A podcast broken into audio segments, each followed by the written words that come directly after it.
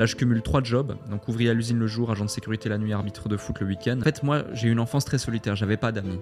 C'est-à-dire qu'en gros, je peux pas là maintenant tout de suite te citer un prénom d'une personne que j'ai pu dans mon enfance considérer comme étant un ami. Et j'avais trois contacts dans mon téléphone, tu vois. Le contact de base, mon numéro et celui de ma maman, tu vois.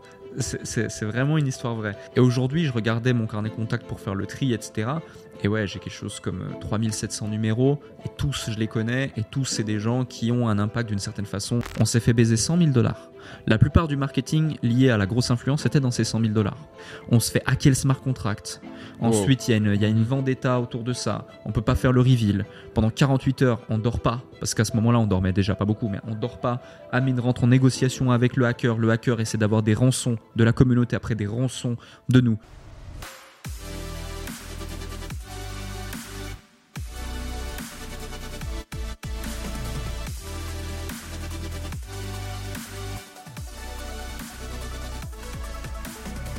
Salut Alec, comment vas-tu? Salut Lucas, ça va bien? Et toi? Écoute, ça va super. Euh, écoute, c'est un plaisir aujourd'hui de faire ce podcast avec toi.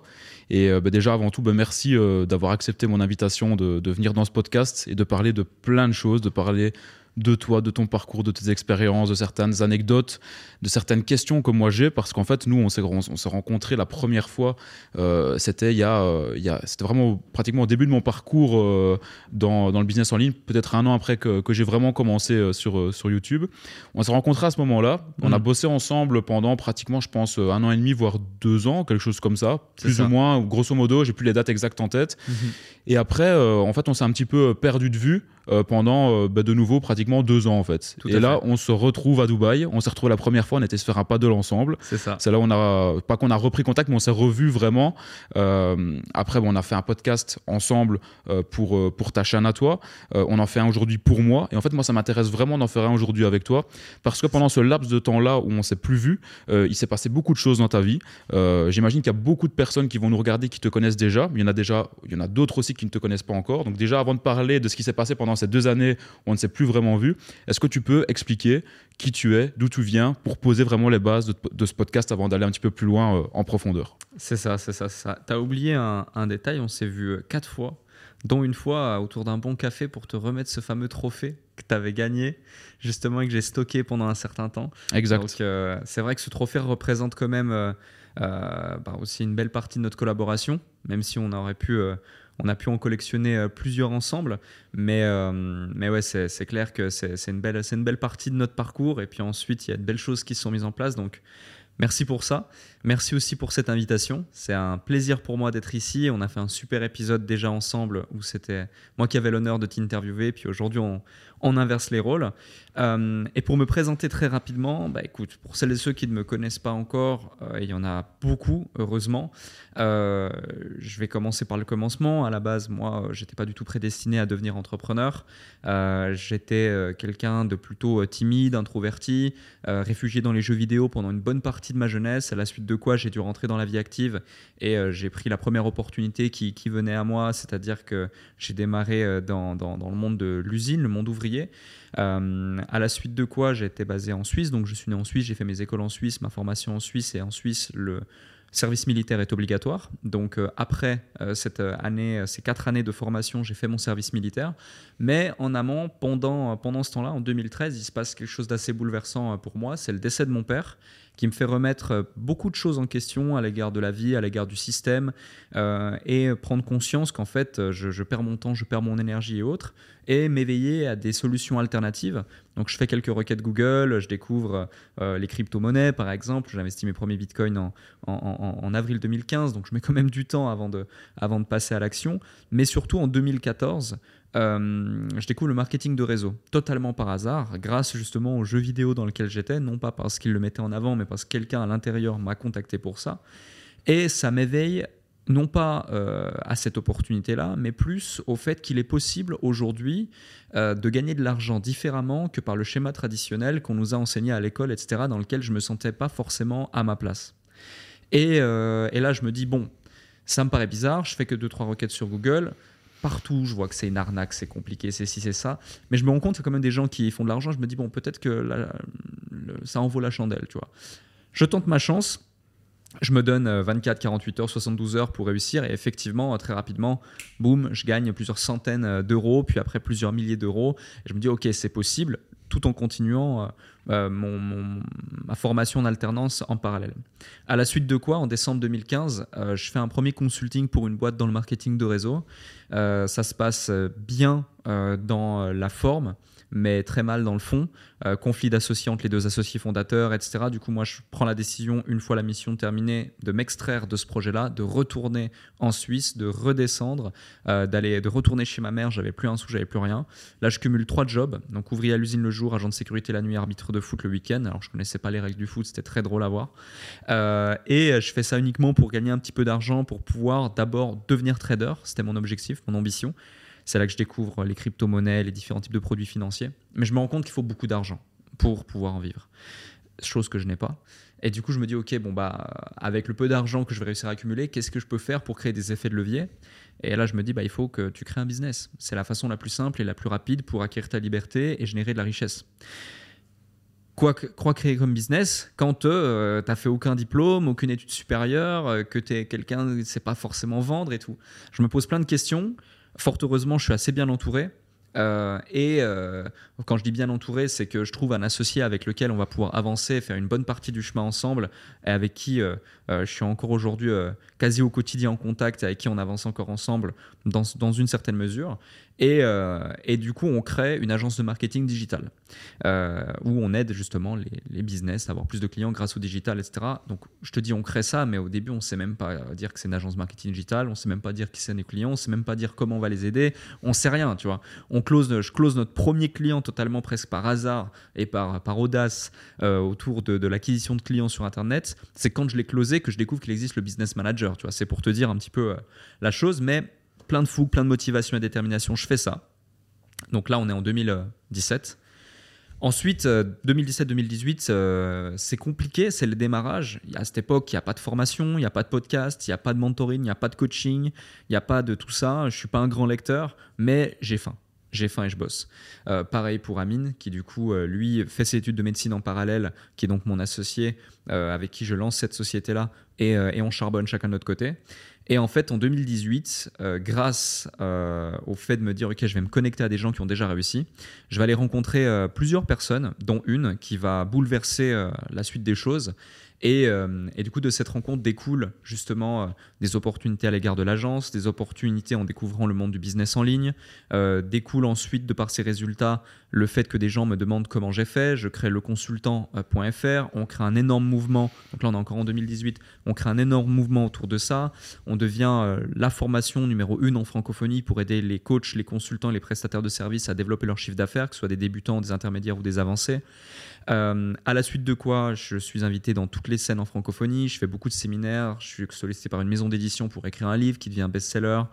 Euh, à la suite de quoi, euh, il y a des gens avec qui je commence à travailler, faire du coaching, etc. Comme par exemple quand on a eu l'opportunité de travailler ensemble. dans une certaine mesure, pour des business à cash flow comme toi, on les aide juste à faire de la surperformance et on a un deal en variable on prend un pourcentage du bénéfice. Dans d'autres, on, on, a la vision de se dire on va rentrer au capital de ces structures-là, ce qui fait qu'après on rentre dans un pipe de société d'à peu près une dizaine d'entreprises dans différentes industries et euh, différentes typologies de business. Ça va du business en ligne, business de service au business physique. Euh, et, euh, et, ensuite, décembre 2019, on fait l'acquisition d'entrepreneurs.com et on fait plus de la même chose. C'est-à-dire, on continue à, développer, à amplifier. En plus, il y a la phase de Covid à ce moment-là, donc les business en ligne explosent. Et ça se passe plutôt bien. Et aujourd'hui, au moment où je te parle, bah, on est en 2022. Euh, je fais énormément de consulting pour euh, des, gros projets, des grosses boîtes, des grands groupes, mais aussi de temps en temps du coaching pour des entrepreneurs intermédiaires euh, ou, plus avancés dans le business en ligne, que ce soit moi-même ou avec, des personnes autour de moi. et je suis au capital de. actuellement, j'ai fait un grand tri, au capital de sept entreprises, que ce soit des business physiques ou des business en ligne ou des business de services. Euh, et voilà, globalement, entrepreneur.com est toujours là, l'agence en Suisse est toujours là, euh, ça se passe toujours très bien, j'ai fait des gros virages dans le Web 3 aussi. Bref, un, beau parcours, mais surtout aussi une volonté de euh, transmettre, de partager, que j'ai au quotidien et qui nous a permis aujourd'hui d'aider des milliers et des milliers d'entrepreneurs à transformer leur vie et à impacter à leur tour. Quand je vois aujourd'hui où tu en es dans le business, ça se voit que, que tu as faim de business, que tu es un entrepreneur, que tu as envie toujours de, faire de nouveaux projets, de t'améliorer, de foncer, d'avancer et de, vraiment structurer tout ça. Mais vraiment, on sent que, que tu as cette flamme en fait au fond de toi. Et je me demandais, toi, est-ce que euh, c'est le déclic en fait vraiment du décès de ton père qui t'a fait prendre conscience que tu pouvais le devenir, ou bien déjà avant, quand maintenant tu prends du recul sur toi, Alec étant plus jeune et même plus petit, tu te rends compte que tu avais déjà ça en toi, dans le sens où tu as pu déjà créer des projets qui n'avaient peut-être pas euh, un but euh, vraiment euh, financier derrière, mais est-ce qu'en prenant du recul, tu te dis, en fait, j'ai toujours eu ça en moi, parce que même en étant petit, je lançais déjà des projets, ou bien, tu vois, avec des amis, etc., en fait hmm. C'est une excellente question. bah, tu vois, typiquement, je lançais des projets avec des amis. en fait, moi, j'ai eu une enfance très solitaire. J'avais pas d'amis. C'est-à-dire qu'en gros, je peux pas là maintenant tout de suite te citer un prénom d'une personne que j'ai pu dans mon enfance considérer comme étant un ami. Euh, du coup, j'étais quelqu'un par conséquent d'extrêmement solitaire et je ne devais euh, dès le début que compter sur moi-même. Donc il y a ce premier point, ça c'est dans le cercle on va dire euh, amical. À l'école, j'étais quelqu'un, tu sais, j'étais un petit peu l'élément perturbateur au fond de la classe qui savait pas trop pourquoi il était là. Donc par mes camarades, j'étais un petit peu, on rigolait de moi, on se moquait de moi, etc. Mes professeurs étaient plus en mode, voilà, fais ce que tu as à faire, mais pas plus. Euh, mon père, je le voyais pas, je le voyais peu. Il a quitté le domicile quand j'avais deux ans et du coup, euh, euh, il n'était pas forcément là. Et ma mère, bah, elle faisait de son mieux, mais c'était pas forcément facile et il y a eu quelques difficultés. Donc, si tu veux, tous ces éléments cumulés font que j'étais quelqu'un de radicalement solitaire et je ne comptais que sur moi. Donc, très rapidement, j'ai dû j'ai dû me dire non pas forcément l'entrepreneuriat c'est la meilleure des choses, mais tu ne peux compter que sur toi-même. Et je pense que dans la vie professionnelle, quand j'ai dû rentrer dans la vie active, quand j'ai découvert justement l'entrepreneuriat, je me suis dit, ah, ok, c'est peut-être ça le modèle euh, d'évolution professionnelle que je dois euh, aborder parce que c'est celui dans lequel je me, je me, je me, je me, ça me parle le plus parce que c'est comme ça que j'ai évolué. Je peux compter que sur moi-même. Et je dois moi-même créer ma propre liberté, moi-même créer ma propre réussite. Il y a de ça. Le deuxième point, euh, c'est les jeux vidéo. C'est-à-dire que moi, j'ai pas joué aux jeux vidéo type uniquement voilà, des, des, des, jeux type euh, FIFA ou euh, FPS, Call of Duty, ou de tuer des gens ou marquer des buts. Non, je jouais à des jeux vidéo qui étaient des, ce qu'on appelle des MMORPG. Ce sont des mondes persistants dans lesquels tu as un personnage, il démarre au niveau 1, tu le fais évoluer, euh, toi ou tes personnages, et euh, toi là, tu as des équipements, tu as de l'argent, tu as des métiers, euh, et, le, monde tourne 24 heures sur 24, 7 jours sur 7. Donc quand tu ne joues pas, les autres jouent, les autres évoluent, et toi, tu restes sur place. Donc c'est très addictif, mais surtout, ça m'a inculqué cet esprit de compétition, de vouloir être le meilleur, de vouloir être le numéro 1, de me pousser et de surperformer. C'est chose qui a été faite dans ces jeux vidéo. Après, heureusement, hein, j'ai joué pendant 8, 8 ans à 10 ans, 12 à 18 heures par jour. Donc euh, naturellement, il y a eu des résultats. Et ça m'a vraiment inculqué ce truc-là où j'étais euh, multimilliardaire euh, dans ce jeu-là et j'étais dans la, dans la compétition la plus pure. Ça, c'est le deuxième point. Et le troisième point, effectivement, ça peut être le décès de mon père, mais je dirais plus que c'est la situation dans laquelle j'étais à ce moment-là.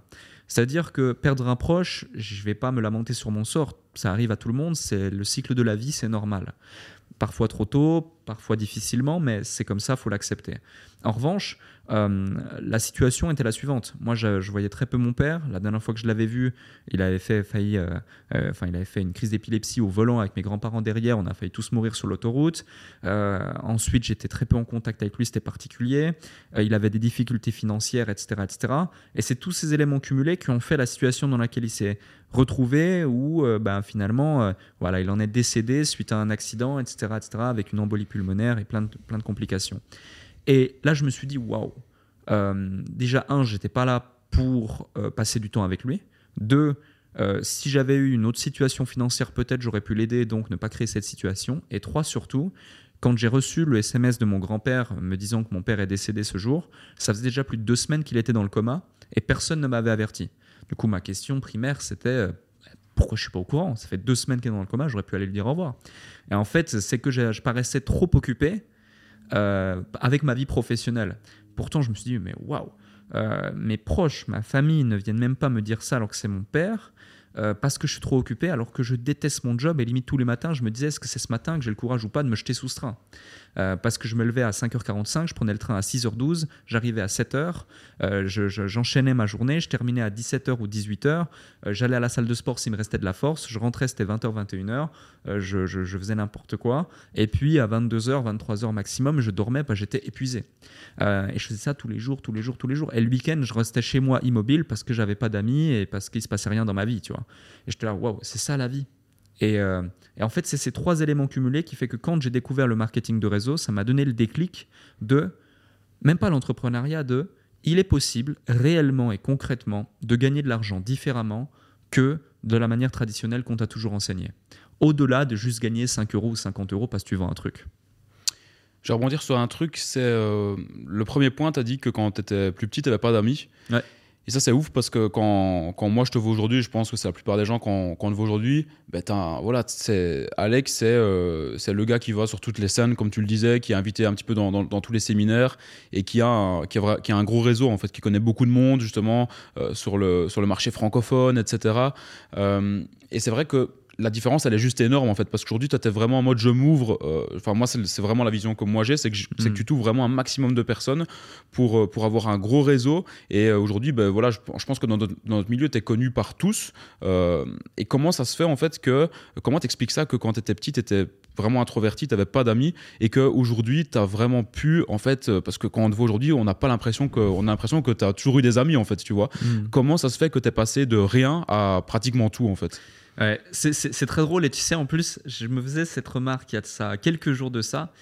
Je me souviens d'un truc quand j'ai reçu mon premier téléphone. Bon, je l'ai reçu tard parce que j'en avais pas besoin. Mais même quand je l'ai reçu, euh, je me souviens, à chaque fois, ma mère, elle pétait un plomb parce qu'il s'éteignait tout le temps.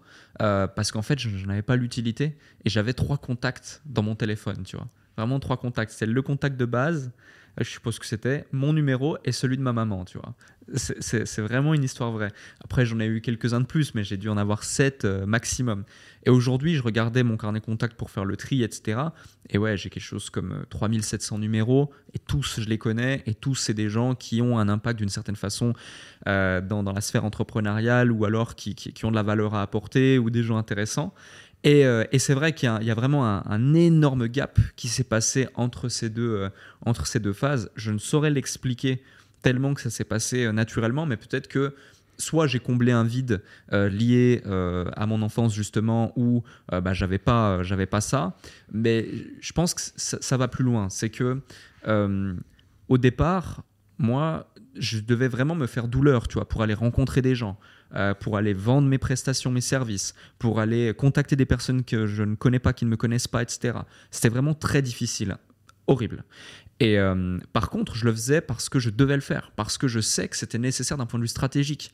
Donc c'est vrai qu'aujourd'hui, quand je vois des personnes qui ont tout pour réussir et qui se trouvent des excuses ou qui ne se donnent pas les moyens, j'ai beaucoup de peine à comprendre et à accepter ça ou à même les entendre se plaindre du fait qu'ils n'ont pas encore de résultats. Parce que moi, je me souviens de, vivre littéralement un enfer au quotidien pour ne serait-ce que euh, voilà, oser euh, sortir, contacter des gens, sonner à des portes, euh, prendre, des, prendre des noms, des noms, des noms, des noms, se faire raccrocher au nez, etc. au départ. C'est très compliqué. Ou même quand je faisais mes premiers networking, mes premiers séminaires, en fait, je pense que si je n'avais pas eu, entre guillemets, la réussite, et attention, je dis ça en toute humilité, mais la réussite que j'ai eue qui fait que j'avais une posture d'autorité dans ces endroits et dans ces séminaires, en tant que speaker, en tant qu'intervenant, ou en tant que personne à qui tu veux demander des conseils, j'aurais eu énormément de difficultés à euh, me créer des contacts et arriver dans une salle, dans une pièce, en tant que participant, et essayer de réseauter, networker au départ. Et du coup, je respecte énormément les gens qui sont qui n'ont pas ça, euh, qui n'ont pas une âme de networker et qui se font douleur et qui y vont. Et même si c'est difficile, pour tous ceux qui nous écoutent, je vous le dis, faites-le, faites-le, faites-le, parce que c'est inestimable. Et tu vois, pour la petite anecdote, lorsque je t'ai parlé d'une fameuse rencontre en 2018 qui a changé beaucoup de choses, euh, imagine le contexte, genre on est en 2017, on a lancé notre business depuis juillet officiellement, registre du commerce, etc. Blabla. On galère à faire un peu d'argent, on a deux trois clients, euh, on en fait quand même, mais euh, nos ressources s'épuisent, il faut que je fasse de l'argent, etc. Blablabla. Moi, je, suis un peu le VRP de la bande, enfin de la bande, on est deux, hein. donc je suis un peu le, commercial, etc. Euh, j'essaie de choper des clients, des deals, des choses. Et là, en fait, je regarde des vidéos sur YouTube et je me dis putain, mais tous ces mecs là qui, euh, qui font des vidéos sur YouTube, qui donnent des conseils, c'est stylé quoi, c'est stylé. Il faudrait que, que j'aille les rencontrer. Mais j'étais pas en mode, je sais pas pourquoi, mais j'étais pas en mode euh, gossip. Waouh, euh, qu'est-ce qui m'inspire Faut que je lui demande des conseils. Non, c'est en mode, ok, ce mec là, il a rien de plus que moi. je vais juste rentrer en contact avec lui. Je vais voir comment je peux lui apporter de la valeur, genre qu'est-ce que je peux lui apporter pour que ce mec devienne mon pote? Et, euh, du coup, j'avais vu qu'il y avait une, une, sorte de meet-up, euh, meetworking, networking qui s'organisait à Genève. Moi, j'habite en Suisse. Ni une ni deux. Je prends euh, ma voiture ou le train, je sais plus. Boum, 1h30 de, trajet. Je vais à Genève. je passe la journée là-bas. Je participe à la soirée au truc. Et en fait, tu as tout le monde qui était comme des autour des 3-4 célébrités stars du moment, YouTube, machin. Euh, et moi, j'arrive et je discute avec eux. Il y en a un, euh, il fume sa clope, je m'intéresse à lui, je parle de tout sauf business, comment ça se confie à moi par rapport à son ex, son ci, son ça. Je l'invite à bouffer un McDo, ça devient un pote. Le, trois jours plus tard, je me retrouve chez lui, euh, qui était une des stars du moment. Il y en a un autre, euh, finalement, après, ça devient un super pote. Et puis, euh, plus tard, quelques temps plus tard, euh, on se fait des bouffes ensemble, etc. Et un autre qui était quasi inaccessible. Et là, je me dis, bon, bah, lui, il est difficilement accessible. Par contre, il y en a un qui a l'air proche de lui, qui est au fond de la salle et qui parle pas trop, mais il a l'air quand même, voilà. En fait, c'était son bras droit. Et là, du coup, je discute avec son bras droit, mais d'égal à égal. Et et, je me vends, j'exagère pas les choses, mais je me vends et euh, je lui fais comprendre quel, serait l'intérêt pour son employeur, pour la personne en question, euh, bah de, justement, euh, de justement m'inviter dans ses bureaux et qu'on ait une discussion. Et, et, du coup, deux, trois jours plus tard, je le relance sur WhatsApp, mais tout naturellement, hein, vraiment d'égal à égal. Je vais dans les bureaux, le mec sait même pas pourquoi je suis dans ses bureaux, ça devait durer 15 minutes juste pour me rencontrer. Ça finit par, ça dure 5 ou 6 heures. Je sors du bureau, on était associés sur un projet. Euh, et, et, tu vois, c'est que ces petits trucs comme ça qui font que, euh, en me forçant et en, et en créant, en cherchant à créer des opportunités sans me poser de questions, euh, que, et en se faisant douleur hein, finalement, que bah, ça génère des opportunités, ça génère quelque chose de, plutôt beau. Mais c'était uniquement d'abord dans une démarche stratégique. Tu vois, comme quand voilà, tu, tu, tu, tu veux te transformer physiquement, ça fait mal, t'as pas envie, mais tu sais que tu dois le faire, bah tu le fais. Bah c'est pareil. Ouais, tu sentais vraiment qu'il y avait un truc qui, enfin, qu'avec ça, tu, allais avoir une clé qui allait ouvrir plein de portes sur ton passage en fait. Tu, le sentais que derrière ton intuition te disait faut que tu le fasses parce que derrière tu vas avoir, euh, tu vas avoir du bon dans, dans, dans ta vie professionnelle et dans ta vie même de, de manière générale qui va, qui va arriver quoi. C'est ça. Tu m'as parlé de, euh, du fait que euh, il y a des gens qui osent pas se lancer parce qu'ils ont peur ils ont des peurs en eux, ils savent pas trop pourquoi ils osent pas se lancer ou bien parce qu'ils sont dans une certaine situation qui fait qu'ils se posent beaucoup de questions avant de se lancer. Hmm. Et moi, il y a un truc qui m'a interpellé dès le début en fait chez toi euh, qu'on s'est s'est rencontré, c'est le fait que toi, euh, je veux dire le business qui t'a vraiment, je pense, propulsé au début. Euh, après le marketing de réseau, ça a été vraiment donc ton, association avec Amine où vous avez commencé donc à faire du consulting pour des boîtes, pour des entrepreneurs, des infopreneurs, etc. Et un terme qui revient souvent, c'est vraiment le syndrome de l'imposteur. Et toi, quand tu as commencé, ben, c'est vrai que comme tu le disais, ton premier client, tu savais même pas ce que c'était le business manager. Euh, et euh, pourtant, tu as commencé avec un client, tu en as eu deux, tu en as eu cinq, tu en as eu dix, tu en as eu des milliers par après. Et euh, comment ça se fait que toi, tu t'es dit, bah, je sais pas finalement vraiment comment accompagner quelqu'un dans, dans, le process et vraiment dans, dans, le charbon, tu vois, mais je vais quand même le faire. Qu'est-ce qui qu'est-ce qui t'a fait dire que bah, je le fais et je me pose pas de questions en fait tu vois parce qu'il y a plein de gens qui se diraient ben moi j'ai pas les compétences en fait pour me lancer pour accompagner les gens. Donc toi tu dirais quoi à ces personnes là euh, par rapport à ce que toi tu as fait hmm. de, de, bah, de, quand même le faire même si on n'a pas les compétences pour le faire quoi tu vois? Ouais. Je dirais que c'est une bonne dose de folie euh, mais une folie qui est mesurée. C'est à dire que pour redonner du contexte à tout ça c'est vrai que on se lance avec Amine sur notre premier business, notre première agence. Il faut savoir que moi, j'ai jamais fait de business à ce moment-là. Euh, du vrai business, j'ai jamais fait de business à ce moment-là. Jamais closé de client. Je sais même pas ce que c'est un contrat. Je sais même pas ce que c'est une facture je sais vaguement ce que c'est, mais voilà, par taper sur Google, trouver les réponses par moi-même et puis euh, l'exécuter en 24 heures, j'en sais pas plus. Euh, c'est un monde qui est vraiment très obscur pour moi. De l'autre côté, il y a Amine, qui lui aussi, sa première vraie expérience entrepreneuriale de ce type, même s'il en avait déjà fait euh, dans une certaine mesure par du freelancing, du, du, du, consulting pour certaines choses et surtout du marketing avec la société dans laquelle j'étais, je l'ai rencontré. mais vraiment créer son propre business de A à Z avec un associé comme ça et avec cette vision estampler, c'était lui aussi la première fois. Donc on découvre ce monde-là et en plus de ça, lui, il fait des études de médecine en parallèle. Et on est à 800 km l'un de l'autre. Euh, donc, deux associés comme ça qui sont en train de marcher, euh, tâtonner, essayer plein de trucs. Euh, mais par contre, il y, a vraiment un truc qui est certain, c'est que déjà, le fait des deux, on s'est mutuellement motivé et fait pousser des ailes l'un envers l'autre moi, quand j'avais pas la motivation ou la crainte euh, euh, d'aller à la rencontre de certaines personnes, ils me motivaient, vas-y, vas-y frérot, let's go, t'inquiète, euh, qu'est-ce qui peut se passer de pire que ça, machin et tout. Et lui, quand ben, il devait mettre en place des stratégies marketing et que c'était tout nouveau et que c'était quelque chose qu'on découvrait, ben, j'essayais de l'aider à ma façon, lui donner des ressources, le connecter avec une ou deux personnes si je pouvais, ou en tout cas lui recommander des choses, on réfléchissait ensemble à des trucs. Donc voilà, on était vraiment ensemble par rapport à ça. Donc ça, déjà, c'est un gros plus. L'autre euh, gros plus, c'est que je me posais pas de questions en fait. Genre, ça faisait partie du processus et euh, c'est tout. Je, je, enfin, c'était binaire. Je veux développer un business, oui. J'ai besoin de quoi? Chiffre d'affaires. Ok. J'ai besoin de quoi? Client. Ok. Comment je vais les chercher? Comme ça. Ok. Bon, bah, go. Voilà. c'est tout, tu vois. Et je me posais pas plus de questions parce que c'est aujourd'hui, il y a tellement de possibilités, il y a tellement de possibilités aussi de, de se comparer, de se comparer aux autres, et le regard des autres, et les réseaux sociaux, et machin, et trucs, mais on s'en fout en fait. Sors de chez toi, va chercher tes premiers clients, envoie des messages privés, ose, et fais preuve d'audace. Et ça, c'est ça, c'est important. Mais pourquoi après je te dis mesurer? C'est parce que je vois beaucoup de gens, et il y a eu beaucoup, beaucoup d'histoires autour de ça, notamment entre 2019 et 2021. Maintenant, j'entends un peu moins, mais, euh, mais je pense que c'est encore le cas. Peut-être que je suis peut-être moins connecté à, à, des gens qui démarrent, c'est peut-être pour ça.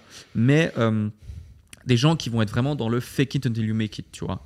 Et exagérer des choses, se faire passer pour des grands experts ou des grands ci, des grands ça, ou des, des, grands savants ou des gens qui ont déjà des gros résultats, et pour autant euh, n'avoir rien accompli et après derrière ne même pas délivrer.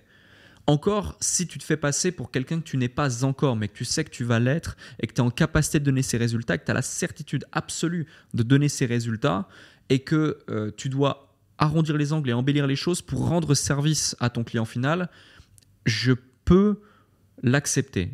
Peux pas forcément le tolérer ou le mettre en avant, mais je peux l'accepter. Parce que tu as la certitude que tu vas apporter des résultats. Euh, et donc aider des gens. Mais si en plus tu fais ça d'un point de vue uniquement pécunier, mercantile, juste pour l'argent, dans ton profit personnel, et qu'il n'y a pas de sens à tes actions derrière, c'est très compliqué. Et ça dénature toute la beauté pour moi euh, de l'apport de valeur qu'on peut faire dans l'entrepreneuriat, qu'on fasse du B2B ou du B2C, finalement on est face à des gens euh, qui ont besoin, qui ont des problématiques auxquelles en face on doit mettre des solutions et apporter de la valeur. Donc, euh, donc ouais, c'est un mélange de tous ces éléments qui fait que je me suis pas posé de questions. Et, et la plupart des gens, lorsque j'échange avec eux et que je vois qu'ils n'osent pas démarrer ou qu'ils n'osent pas faire des choses qu'ils devraient faire, tu te rends compte que c'est souvent des peurs totalement irrationnelles et que, ou que même le, fond du problème n'est pas la peur en question, mais c'est vraiment tout autre chose. Euh, et, euh, et que c'est souvent euh, le fait de overthinking, tu vois. Ils pensent trop à plein de choses pour rien. Et, et, ça tue vraiment l'entrepreneuriat, tu vois. S'il y a bien un truc qui tue les jeunes entrepreneurs, c'est un, le fait de se comparer aux autres. Deux, le fait de vouloir aller trop vite. Et trois, de, vraiment penser que les gens n'ont quelque chose à foutre de toi en fait. Les gens n'en ont rien à foutre de toi. Le regard des autres, c'est bullshit, c'est que dans ta tête. Euh, les gens euh, qui te jugent ou autres et qui vont te t'insulter ou je sais pas quoi, c'est juste des gens à supprimer de ton existence, ni plus ni moins. et, et, ça, c'est important à comprendre, à mon sens. Tu as parlé de ta première association dans le marketing de réseau, qui a été vraiment pas bonne pour toi. Euh, après, tu es retourné chez ta mère, etc. Si j'ai bien compris, c'est comme ça que ça s'est passé. C'était pas une association, c'était un consulting. D'accord, ok, ok. Donc en gros, là, tu as eu une mauvaise expérience humaine. Je pense qu'il d'office a dû te faire redescendre, même moralement, euh, au niveau de l'ego, etc. Parce que quand tu as des mauvaises expériences humaines, euh, tu, tu, te prends toujours un coup, tu vois. Même si tu as de l'expérience, etc., ça te fait toujours quelque chose. Sauf que là, c'était au tout début de ton parcours entrepreneurial. Euh, donc tu as cette mauvaise expérience-là, tu retournes chez ta mère, etc. Puis après, tu te relances avec trois boulots. Après, tu rencontres justement ton associé de l'époque, Amine, en 2018, une rencontre qui, qui, change ta vie, comme, comme tu le disais. Pourquoi est-ce que là, tu te dis, ben, je vais je vais me lancer à fond je vais, je vais me lancer à fond en faisant confiance à 100% à une personne alors que tu avais eu avant euh, une mauvaise expérience humaine et peut-être d'autres aussi dans le passé, tu vois, parce qu'on a tous euh, nos, propres existences, nos propres expériences qu'on a eues dans, dans, le passé. Alors pourquoi, avec lui, tu t'es dit, ben, je me lance à 100%, je lui fais confiance et on avance à deux mains dans la main en fait hmm, C'est une trop bonne question. Alors déjà, euh, je l'ai rencontré en 2016, on a créé la boîte en 2017, donc c'est passé un an entre le moment où on se rencontre et le moment où on crée la boîte. Euh, et après, on a eu notre expansion vraiment en 2018, 2019 et euh, toutes les années qui ont suivi. Donc ça, c'est la base. Le deuxième point, c'est que dans ma première expérience entrepreneuriale entre guillemets, c'était donc un consulting, un coaching, etc. Et j'avais aucun pouvoir décisionnel. J'étais juste spectateur de deux individus qui avaient une cinquantaine d'années, du bagage, euh, qui m'avaient sollicité par l'intermédiaire euh, d'une autre personne pour pouvoir mettre en place ça, euh, donc qui était un plan de rémunération MLM, etc., toute une méthode de commercialisation et j'en passe. Et, et, du coup, du coup, moi, j'avais juste besoin de bah, faire ma mission, tu vois. Et le problème se situait au fait que justement toute la réussite potentielle du projet parce qu'après j'aurais pu être potentiellement associé ou contribuer au développement de ce projet, euh, était entre les mains de deux individus et à 0% dans mes mains, tu vois. Et c'est vraiment ça, en fait, qui m'a fait le déclic parce que pourquoi j'avais arrêté le marketing de réseau C'est parce que je ne voulais plus être tributaire de tierces personnes pour pouvoir aller chercher, péter mes plafonds de verre de résultats. Ça, c'est le premier point. Donc, je me rends vers l'entrepreneuriat. Et là, du coup, je suis tributaire d'autres personnes qui sont les fondateurs du truc. Donc là, je dis, OK, stop, fini, terminé, retourne chez ta mère, retour à zéro. En plus de ça, il y a toute une phase avant où avec le MLM, tu t'inventes une vie. Enfin, tu regardais mon, mon Instagram où je t'ai passé de j'ai pas d'amis à j'ai des centaines de gens qui m'adulent et qui me, mm. qui me disent ouais, trop bien, leader MLM, machin. Euh, tu regardais mon Insta, euh, j'avais, j'avais, j'avais quelques milliers d'euros sur mon compte en banque. On avait l'impression que j'étais euh, millionnaire. J'étais à Monaco tous les week-ends. J'ai des photos dans des Ferrari, dans des machins, des trucs. Bref. et, et du coup, je me dis ok, reset total je supprime les réseaux sociaux, je supprime qui je suis, je reset qui je suis, je reset ma façon de voir les choses, je rentre chez ma mère, je fais du cash, je vais créer mon indépendance par moi-même, par mes propres moyens. Et là, du coup, effectivement, lorsque je rencontre euh, Amine, vu que tu, tu, en parles en détail, euh, déjà, il y a un premier point, c'est un vrai feeling humain c'est ce qui fait que la relation que j'ai avec lui n'est pas une relation d'associé. C'est une relation vraiment de frère. C'est le frère que je n'ai jamais eu, c'est mon frère d'une autre mère. Du coup, cette confiance, cette relation humaine n'aurait pas pu euh, être, à mon sens, celle qu'elle est avec un autre individu. Ça, c'est le premier point.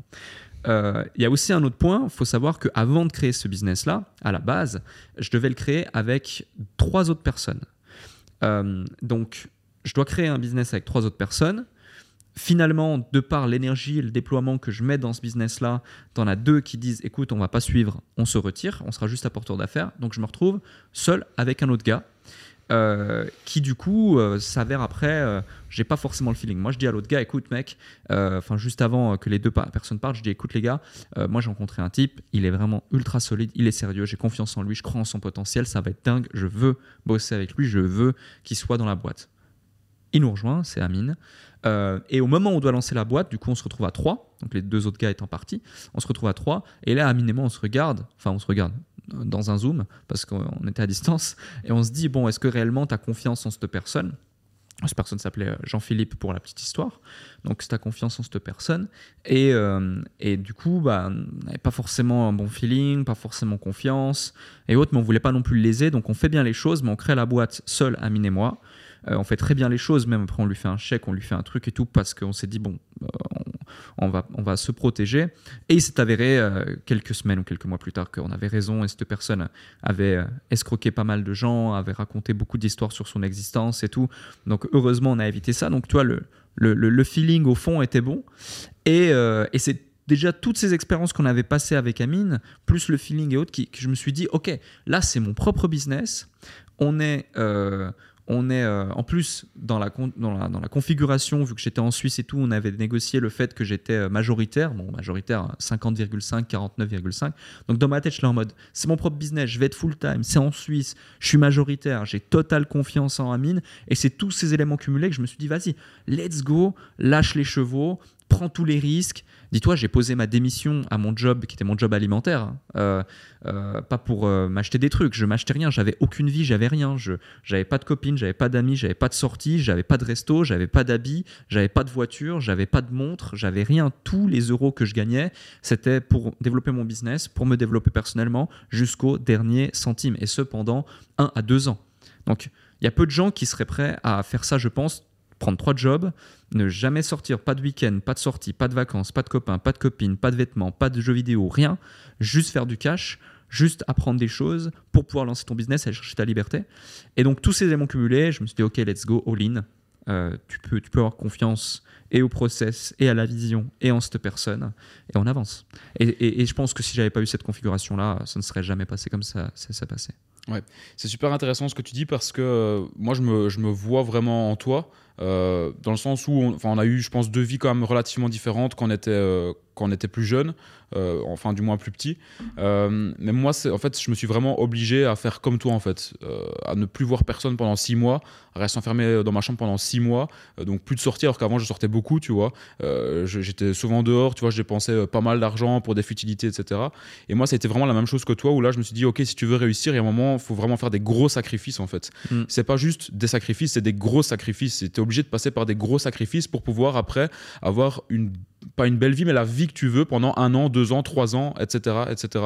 Et tu es obligé de passer par cette phase-là pour moi, si tu veux avoir une vie différente, parce que tu peux faire les choses à moitié, mais tu auras les résultats, tu auras, seulement la moitié des résultats que, que, que, que tu t'es imaginé en fait avant dans, dans ta tête. Quoi. je, je, comprends tout à fait euh, déjà par où t'es passé à ce moment-là, parce que moi je suis passé par là aussi. Et je peux même pas dire que ça a été difficile. Pour moi, en tout cas, je sais pas pour toi si c'était difficile, parce que je, je voulais tellement euh, des résultats et, je m'étais tellement imaginé une vie que je voulais avoir, que pour moi c'était même pas difficile. En fait, c'était tous les matins, je me réveillais, mais avec, euh, avec euh, une faim énorme. Et, et pour moi, il y avait aucune, il y avait pas de difficulté. C'était juste là, il y a une forêt devant moi et je débroussaille tout, quoi. Tu vois, j'y mm. vais, je, je, je, pète tout pour arriver à mon objectif, quoi. Donc j'imagine que toi, tu t'es même pas posé de questions non plus plus. Je t'ai même pas dit c'est difficile ou c'est pas difficile, c'est je fonce pour arriver à mon objectif. Quoi. Ouais, exactement. Alors, euh, moi, j'avais pas forcément d'objectif euh, clair. Je m'étais pas dit je veux être millionnaire, je veux ci, je veux ça. Moi, en fait, j'avais eu tellement de douleurs dans, dans la vie que j'avais expérimentée, euh, avec l'usine, le monde ouvrier, tout ça, que juste le fait de sortir de ça, gagner ne serait-ce que 3 à 10 000 balles par mois pour pouvoir vivre librement de, de, de, mon business, faire ce que je veux, quand je veux, avec qui je veux, c'était ça mon objectif ultime. Tu vois? Donc après avoir fait des millions, euh, euh, aider plein de gens, euh, pouvoir aujourd'hui vivre où je veux, faire ce que je veux, etc., c'est que du bonus. Tu vois, c'est vraiment que du bonus. Moi, demain, par exemple, euh, au niveau de mon rythme de vie, je redescends un rythme de vie euh, traditionnel et euh, j'habite dans une maison tranquille et je gagne 10-15 000 euros par mois par rapport à ce que je gagne aujourd'hui c'est déjà énorme. Tu vois, les gens qui nous écoutent, ils disent 15 000 euros, mais c'est énorme, mec. Non, mais même, euh, voilà, euh, même 5 000 par mois, tu vois. Et après, je me compare, je me compare au rythme suisse. Hein. Le salaire suisse minimum, c'est entre 3 500 et 4 500 selon les métiers, etc. Euh, vivre en Suisse avec 5 000 seul en tant qu'homme célibataire, c'est différent. Après, c'était en couple, c'est différent, il en faut encore plus. Enfin, bref. Donc, il y a plein de variables qui rentrent en ligne de compte dans, mon, jugement, mais ouais, j'avais pas forcément de, de grandes ambitions euh, comme ça. Je voulais juste, euh, je voulais juste être libre parce que voilà, j'ai commencé dans la vie professionnelle avec des travaux manuels, des métiers manuels, euh, genre plombier, ébéniste, charpentier, maçon. Je, je, détestais électricien, je détestais ça. J'aimais pas ça aller sur les chantiers. C'était horrible, c'était horrible. Après, du coup, je me suis dit bon euh, j'ai pas grand choix, donc je vais devoir faire plus ou moins ça, mais je veux quand même le faire à l'intérieur toute l'année. Donc je suis allé dans l'usine. Là, j'étais dans l'usine, dans une usine de carton. C'était humide, plein de poussière, plein de graisse, euh, horrible. Euh, je me souviendrai toute ma vie. Il y avait un, mec super sympa. il avait 60, 60 une soixantaine d'années. Il faisait que tousser, que tousser, que tousser, que tousser, que tousser. Mec super gentil et tout. Et euh, un jour, c'est l'heure de sa retraite, il fête sa retraite, il part. Putain, deux semaines plus tard, on apprend que le mec, il est décédé, quoi.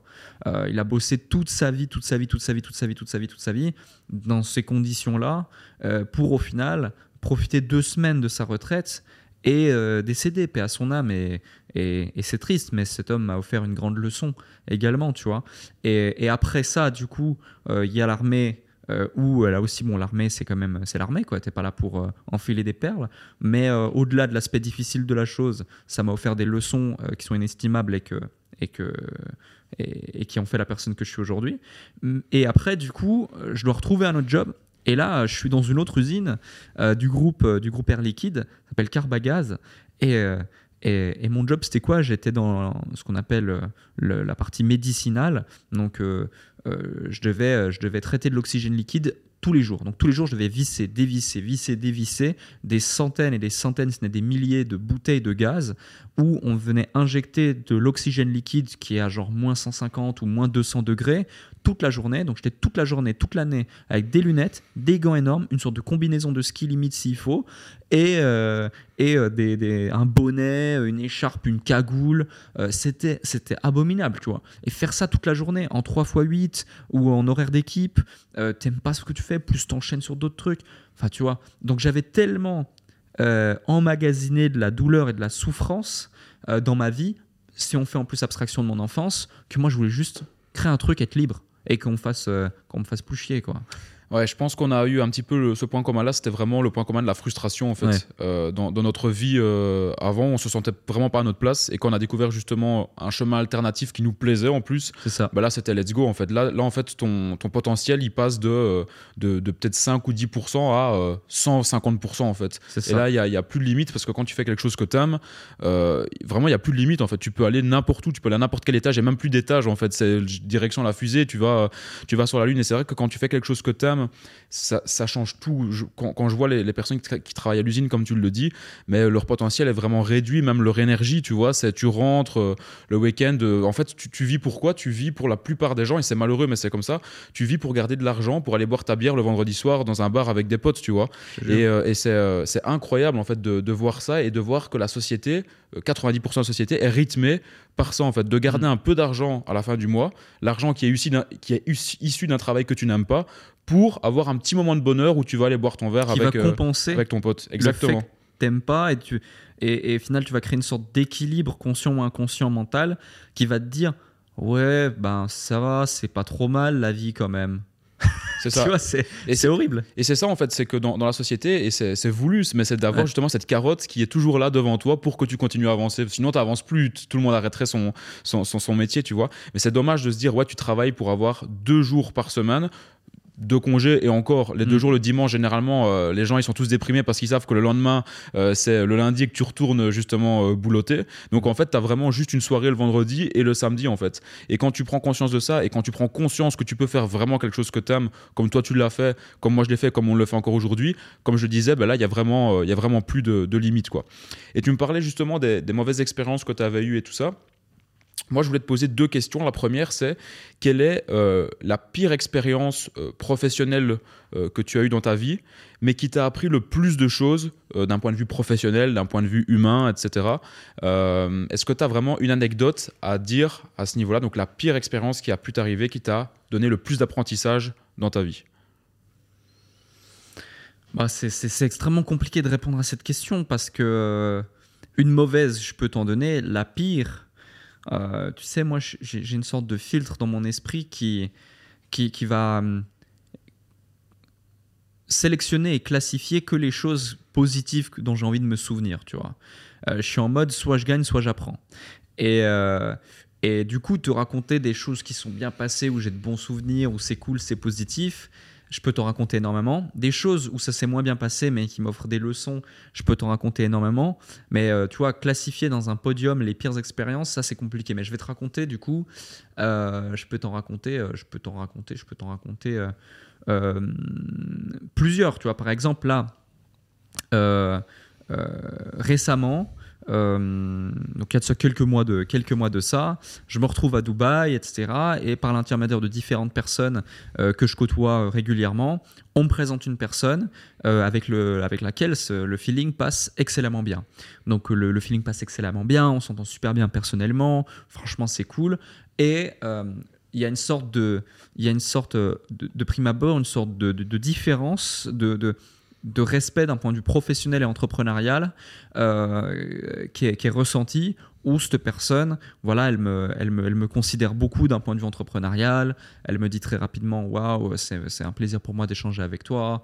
Euh, tu as beaucoup de choses à m'apporter quand même. Euh, un jour, euh, pour mon Noël, je savais pas qu'est-ce qu'on pouvait m'offrir. J'ai demandé à ce qu'on m'offre ton livre. Franchement, c'est incroyable. Ça m'a beaucoup aidé. Bla, bla, bla, bla, bla. Malgré le fait que cette personne est talentueuse, gagne beaucoup d'argent, a réussi dans son domaine et que j'estime tout particulièrement cette personne par rapport à ses compétences à ce moment-là. Et euh, de fil en aiguille, on devient très bons potes, euh, on passe même des vacances ensemble, c'est pour dire. Alors, c'était pas que avec lui, mais on était avec plein d'amis, etc. Et en fait, ce qui se passe, c'est que euh, au fur et à mesure de l'évolution de la collaboration, je fais une erreur qui, est, qui est fatale, qui est capitale, et qui fait qu'aujourd'hui, cette personne, et c'est pour ça c'est très drôle dans la vie, autant dans les relations personnelles, interpersonnelles,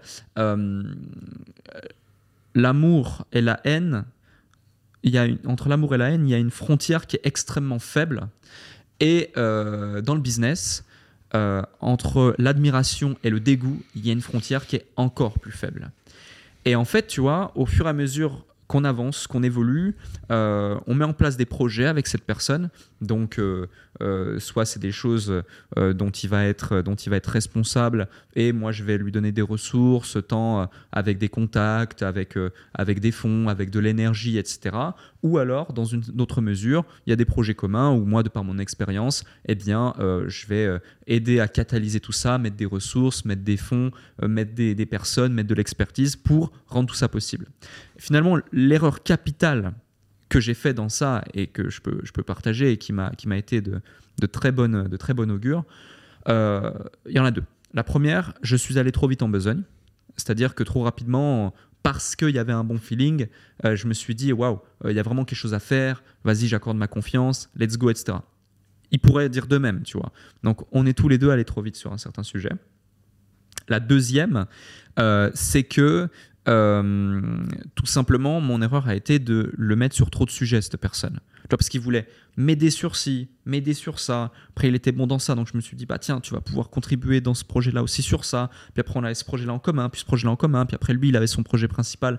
Boum, il m'a demandé, euh, enfin, il m'a proposé que je sois associé à son projet-là aussi. Donc, bien sûr, bah, j'apporte des capitaux, j'apporte ci, j'apporte de l'expertise. Bref, on était sur tellement de choses en même temps que finalement, on était sur plus rien parce que bah, la personne, je me suis rendu compte tout simplement que euh, elle n'avait pas forcément le même euh, rythme de travail que moi, elle n'avait pas forcément les mêmes niveaux de compétences que moi. Et euh, également, elle n'avait pas l'envie de faire tout ça, et c'est ok, il faut respecter ça. Et, euh, et, du coup, ça a créé énormément de tension, parce que moi, de mon côté, j'avais un niveau d'exigence qui était très, très élevé. Bah, je suis extrêmement exigeant avec moi-même, enfin, je suis extrêmement exigeant avec les autres, et je le suis encore plus avec moi-même. Donc, je me permets d'être exigeant avec les autres parce que je le suis avec moi. Donc, tous ces éléments cumulés ont fait que ça a créé une sorte de, de, de dette de frustration énorme qui a fait monter, monter, monter, monter, monter la pression jusqu'à un moment où il y a eu un clash tellement sévère que tout s'est écroulé. Mais quand je te dis tout s'est écroulé, c'est tous les projets qu'on avait mis en place sur plusieurs mois pour certains qui commençaient à tourner, pour d'autres qui étaient à, quelques jours ou quelques semaines de travail d'éclore et de pouvoir être monétisés, donner du cash, mais tout s'est écroulé de A à Z et on est passé d'une amitié euh, vraiment super intéressante et super stimulante à euh, une haine énorme qui était nourrie entre l'un et l'autre et limite du dégoût et limite à, à, s'envoyer des messages dans un, dans, un, dans, un, dans un schéma de conflit pour réussir à démêler le vrai du faux, où moi j'avais l'impression d'avoir été lésé, que cette personne m'avait volé, qui me devait de l'argent, lui avait le sentiment que non, c'était en aucun cas ça, que c'était lui qui était lésé, machin, machin, machin. Et ça c'est une très bonne leçon, tu vois. Et la leçon dans ça, c'est de se dire, ok, euh, quelles que soient les personnes que tu as en face de toi, quel que soit le feeling que tu as en face de toi, quel que soit euh, euh, à quel point la mariée, elle peut être belle au départ, tu vois, tout comme tu vas pas voir une femme et la trouver magnifique et te marier directement, bah tu vas apprendre à connaître la personne pour progressivement avancer. Bah, c'est pareil dans le business. C'est une erreur que par l'expérience peut-être je me suis dit non là je le sens bien, on va avancer rapidement. Ça c'est ma première erreur. Ma deuxième erreur, j'étais dans une situation où j'avais du temps, j'avais plein de temps, je, pouvais faire plein de projets. Je me suis dit, ok, là, je suis en train de rechercher un nouveau projet qui me stimule. Je me suis dit, bah tiens, ça peut être ça, je vais le faire avec cette personne. Et voilà, donc ça, c'est deuxième erreur. Et troisième erreur, euh, bah, c'est finalement avoir mis cette personne sur beaucoup trop de choses à la fois et créer une sorte de frustration globale du fait que bah, il n'était pas en capacité à la hauteur de tout faire. Parce que moi je suis dans une posture comment gérer mes business où je suis pratiquement plus dans l'opérationnel. Or cette personne devait quand même être dans l'opérationnel. Parce qu'il peut pas y avoir deux leaders dans un projet. Euh, et euh, ou difficilement. Et, et du coup du coup c'est tous ces éléments là qui font que c'est peut-être pas ma pire erreur mais c'est celle qui m'a apporté beaucoup beaucoup beaucoup de de- de- d'expérience et de compétences euh, qui m'a qui m'a remis l'église au milieu du village Mhm. par rapport à mon ego, ma fierté et plein de choses euh, qui m'a coûté certes et qui est la plus récente. Ouais, c'est super intéressant parce que, euh, comme tu le disais, avoir deux leaders, c'est souvent compliqué. Ouais. Et euh, moi, c'était mon ex-associé qui a, qui a l'habitude de dire ça. Il disait euh, il vaut mieux avoir un mauvais commandant que deux bons commandants, en fait. Ok. Euh, et, et moi, j'ai eu pas mal de problèmes aussi de conflits entre, avec un ex-associé, justement. Parce qu'en fait, moi, moi, si tu veux, je crois beaucoup aux énergies. Et. Et je pense que une erreur qu'on fait un peu tous, que toi t'as t'as pu faire avec euh, cette personne-là, euh, qui avait l'air d'être une bonne personne à première vue, d'après ce que tu dis. Totalement. Mais Et- elle l'est encore. Elle Ouais, encore. ouais. Et moi, moi, c'est pareil avec mon ex-associé, c'est une super personne. Elle l'est encore, elle le restera parce que là, cette personne-là a le double de mon âge, beaucoup d'expérience et tout ça. Mais moi, je crois beaucoup d'énergie et je pense qu'il y a un moment où, euh, quand les deux personnes ont énormément d'énergie, c'est très difficile que ça marche entre les deux. En fait, je pense que si tu as une personne qui est bourrée d'énergie et qui veut avancer, il faut justement qu'à côté de cette personne-là, tu es plutôt quelqu'un qui sera là pour le canaliser, euh, pour pouvoir avancer dans la bonne direction. Parce que si, les deux personnes sont justement à, sûr. à 110%, euh, il y a un moment, ça va monter, ça va monter, mais il y a un moment, ça va, il va avoir des tensions et ça peut exploser. C'est comme les piles. Exactement, ouais, c'est du, du plus et du moins, tu vois. Donc, du coup, je me demandais, est-ce que toi, tu penses que ça peut venir de là? Ça peut venir vraiment de l'énergie des deux personnes qui veulent avancer parfois dans le même, trop dans la même direction, qui va faire un moment qui vont être dans des, dans des directions inverses, ou bien ça peut être aussi de la personnalité, etc. Il y a de, de ce dont tu parles, il y a aussi euh, de la personnalité, il y a aussi des erreurs stratégiques, majoritairement de ma faute. Tu vois, J'ai l'humilité vraiment de, leur dire, de le dire parce que euh, parce que c'était moi qui lidais quand même 90% des décisions, donc finalement je dois prendre ma responsabilité à, à l'égard de ces choses. Euh, donc ouais, c'est un cumul de, de tout ça, mais finalement c'est une bonne leçon. Il n'y a pas mort Mhm. d'homme, il y a juste quelques temps perdus, quelques dizaines de milliers d'euros perdus. Euh, le reste des business tournait encore en parallèle, donc c'est pas c'est pas c'est pas grave, mais c'est c'est une super euh, c'est un super apprentissage. La deuxième chose que je voulais te poser, qui est euh, l'inverse de la première chose que je viens te- de te demander, Ouais. c'est quelle est pour toi la meilleure expérience justement professionnelle qui t'a appris le plus de choses dans ta vie? Euh, c'est une bonne question aussi. Euh, bah, là, les meilleurs, euh, j'en si, ai si- tellement. si tu devais en choisir vraiment une, Euh, bah, je dirais le fait, le, le- fait, euh, bah, l'association avec Amine hein, finalement, hein, l'association avec Amine parce que c'est de là que tout découle. Euh, c'est de là que tout découle, mais dans l'association avec Amine, il y a beaucoup beaucoup de bonnes expériences et de sous-jacents. Je peux t'en citer quelques-unes. La rencontre que j'ai faite en 2018, j'ai pas cité avant, mais il s'agissait de Léo Guillot.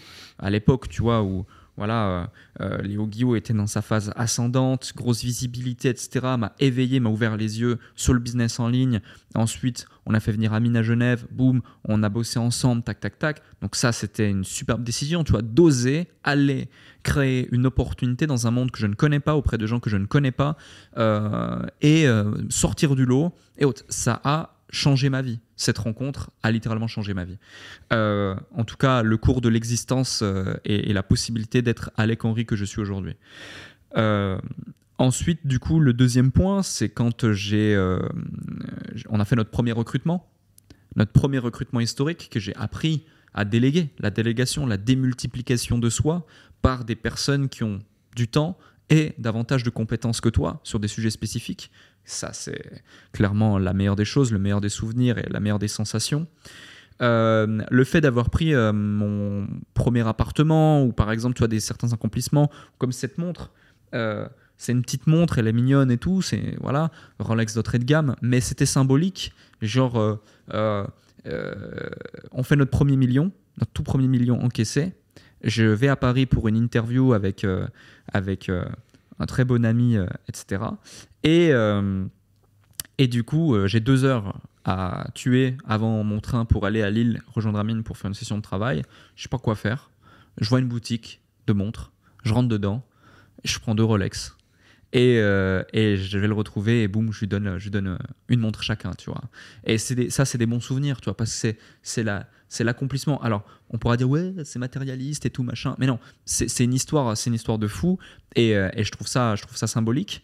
Et le dernier point, c'est, euh, c'est, ouais, j'ai encore deux points. Le dernier point, ça va être, c'est quand je suis monté sur scène devant plus de 2500 personnes euh, pour, un, pour un séminaire où l'année d'avant, j'étais premier rang, j'avais utilisé une bonne partie de mes sous pour être en VIP au premier rang. Euh, puis euh, je, me, disais déjà, j'ai payé tant la, la, place et tout machin. Mais ce que je savais pas, c'est qu'à la fin de la journée, on me faisait un upsell de 20 000 euros. Euh, que je n'avais pas les 20 000 euros, mais, mais du coup, j'allais trouver les moyens de le payer en plusieurs fois. Et, et du coup, j'étais au premier rang. Je me dis, dans un an, jour pour jour, je serai sur cette scène et j'expliquerai comment j'ai tout explosé pendant un an. C'était l'année la, plus folle de ma vie. Et donc, c'était 2018-2019. Et du coup ça, c'était un superbe souvenir parce que quand je me remémore sur scène en train de parler aux gens, je me dis, putain, mais il y a de ça quelques années, tu étais timide, introverti, incapable de faire un exposé devant des gens avec qui tu as passé toute ton enfance dans la classe, on te moquait et tout, t'étais rien du tout. Et aujourd'hui, il y a 2500 ou 2800 personnes devant toi qui t'écoutent leur donner des conseils pour développer leur entreprise what the fuck, c'est quoi ce truc, tu vois? Dans quel euh, multivers t'es rentré là? Euh, et, ça, c'était incroyable. Et le dernier point, c'est toutes les personnes que j'ai pu aider. Euh, ça, c'est vraiment, je pense, ça fait un peu bateau et un peu, voilà, mais au quotidien, je reçois des messages, des mails, des témoignages, je rencontre des gens. Là, tu vois, je rentre en Europe dans deux jours j'ai une de mes plus grandes hâtes, c'est pas de faire des séminaires, des trucs, des machins. C'est j'ai organisé un petit networking euh, vendredi soir. Il y a déjà une cinquante, soixantaine de personnes qui ont réservé. La plupart des gens me connaissent, ont créé des business et tout. C'est l'occasion pour moi de, les revoir, de, de voir un peu leur évolution, d'échanger avec eux. Ou quand je vais aller au séminaire, c'est pas le moment de monter sur scène, moi qui m'intéresse. C'est euh, tout le week-end où je vais être dans une salle avec 350 à 450 personnes qui me connaissent, qui certains sont des clients. Je vais échanger, discuter avec eux, etc.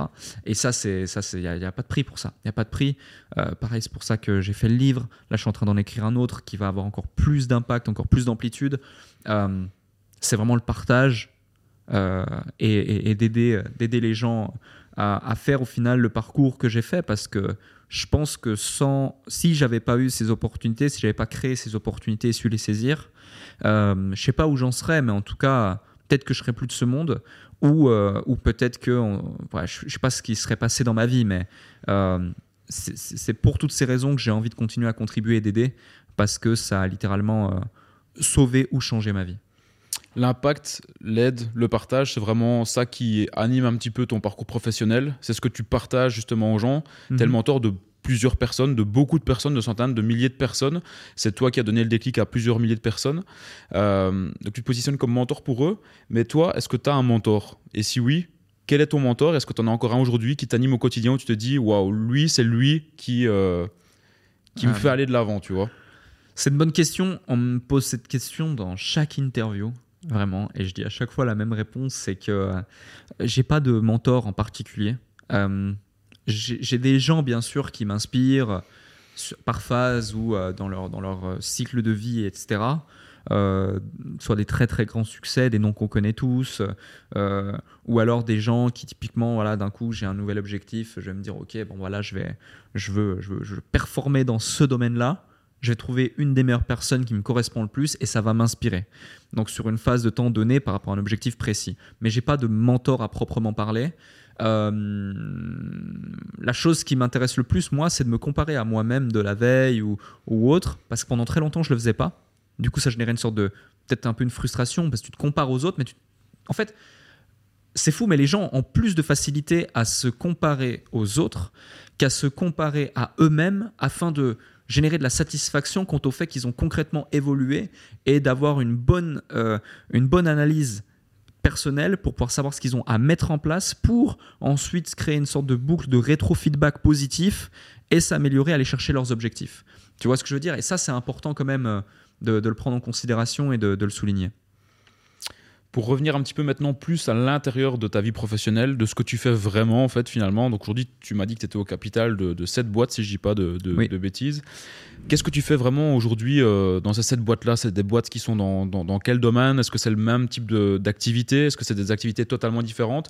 Si tu peux un petit peu plus nous en dire là-dessus, donc au niveau des différents types d'activités aujourd'hui que dans, dans, lesquelles justement tu es, actionnaire ou bien que tu as des parts justement dans ces boîtes-là, mais euh, surtout aussi qu'est-ce que tu fais dans ces boîtes-là? Tu vois, tu es dans l'opérationnel, que tu es dans le management Voilà, nous en dire un petit peu plus vraiment sur ton vrai métier dans ces euh, différentes boîtes. Quoi. Ouais, totalement.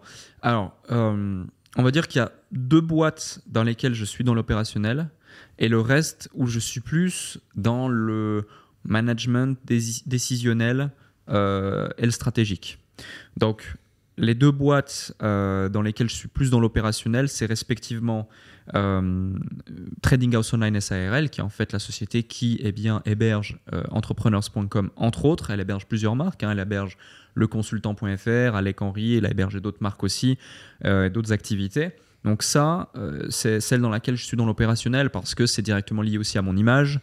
Euh, et, et, du coup, et du coup je dois gérer les collaborateurs, je dois gérer la vision stratégique, les produits, les clients. c'est celle qui a fait aussi l'intégralité du business que l'on a aujourd'hui. Euh, et, euh, et, du coup, euh, voilà, là, je suis dans l'opérationnel, c'est celle qui m'a fait et qui me fait l'expérience que, que j'ai que je peux transmettre. donc, te dire spécifiquement ce que je fais dans cette structure, aujourd'hui, ça se situe plus sur ce que moi-même, seul moi-même, peut faire. Exemple, de la création de contenu quand j'utilise mon image. Mais dans quelle mesure, tu me diras bah, Très simple. Si je dois tourner, par exemple, des, Reels, ben, j'ai quelqu'un qui va euh, planifier le tournage, qui va choisir les sujets, qui va scripter certains sujets, euh, ou alors juste donner des mots-clés, ensuite moi je vais les dérouler par mon expérience. J'ai quelqu'un d'autre qui va ensuite euh, trier ces sujets et, gérer les rushs, donc quelqu'un qui va venir me filmer, pardon, quelqu'un qui va trier les, sujets, gérer les rushs, quelqu'un qui va monter les sujets, quelqu'un qui va publier les sujets, faire un planning éditorial, publier les sujets, et cette même personne qui va aussi faire du community management. Donc tu vois, euh, moi je, n'interviens que sur la partie tournage, parce que c'est moi seul qui peut être derrière la caméra.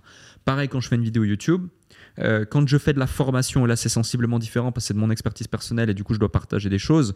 Donc là j'interviens beaucoup plus sur la création de contenu et le partage de valeurs, de connaissances et de compétences.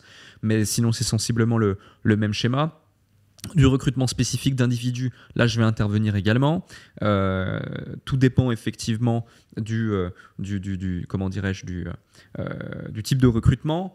donc voilà un petit peu ce qu'il en est pour la partie 1 avec entrepreneurs.com. La deuxième structure dans laquelle je suis beaucoup dans l'opérationnel, c'est mon activité de consultant. J'aime plutôt utiliser le mot consultant que coach, même si j'ai les deux casquettes, mais c'est plus consultant qui m'intéresse parce que moi, mon but, c'est ok, je comprends qui tu es, je t'aide à surperformer en tant qu'individu, je comprends ta boîte, je t'aide à surperformer en tant que boîte, augmenter ton chiffre d'affaires, augmenter ta marge, mettre en place des systèmes, travailler moins, gagner plus, déléguer. Euh, voilà. Le, Mon but, c'est ça. J'aime faire ça auprès des entrepreneurs, entrepreneurs euh, intermédiaires ou avancés. Donc, ça va de l'entrepreneur qui va faire entre allez, 25 000 euh, de chiffre d'affaires par mois jusqu'à, jusqu'à allez, on va dire 500 000, 1 million, 2 millions de chiffres d'affaires par mois. Euh, c'est plus ou moins la, tranche d'entrepreneurs que j'accompagne. Aujourd'hui, on se situe plus entre ceux qui font entre 100 000 et, plus, mais j'apprécie encore accompagner des gens qui sont dans une phase intermédiaire ou euh, débutants qui va intermédiaire.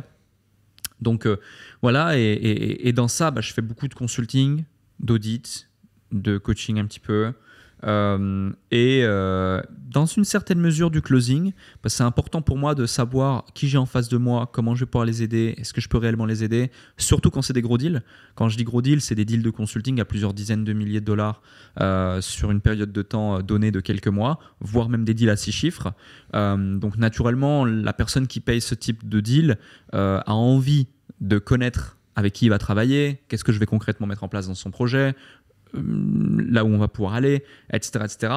Et pourquoi ça me prend du temps aussi? Parce que bah, une fois que je suis dedans, après, j'ai des opportunités auprès de mes clients. Je peux te citer euh, deux clients euh, intéressants et stimulants que, que, là, j'ai aidé récemment. Donc, très récemment, Vincent Faudemer a lancé son projet Beluga, qui est, qui est du coup un, un projet où il permet aux individus d'investir dans des machines de minage euh, qui va du coup générer euh, du rendement. Et il a mis tout en, place un système euh, méritocratique sous forme de MLM, etc. Et je l'ai aidé à mettre en place tant la partie opérationnelle, structure organisationnelle, recrutement des différentes personnes, positionnement. On a même choisi le nom Beluga ensemble, le, MLM en tant que tel, tout le système de rémunération. Bref, le plan marketing du lancement, ça s'est lancé et on est sur un superbe lancement. C'est super stimulant. Donc ça, c'est assez récemment par exemple.